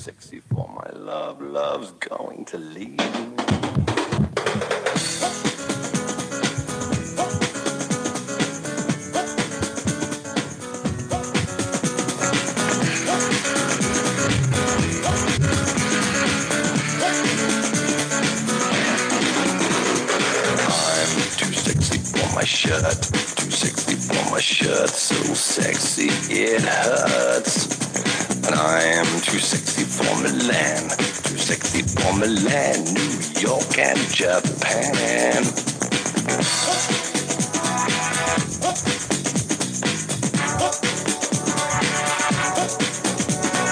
I'm too sexy for your party, too sexy for your party. The way I'm disco dancing. You know what I mean? And I do my little turn on the catwalk. Yeah, on the catwalk, on the catwalk. Yeah, I do my little turn on the catwalk.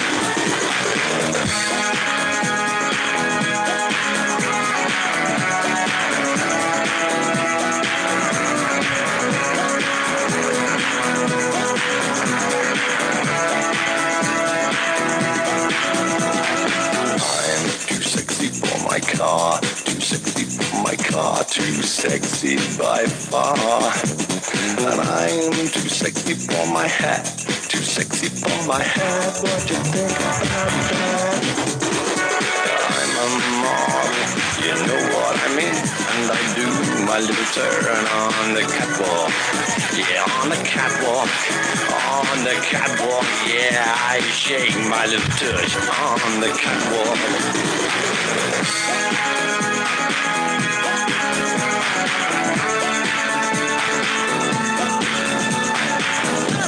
Too sexy for my, too sexy for my, too sexy for my.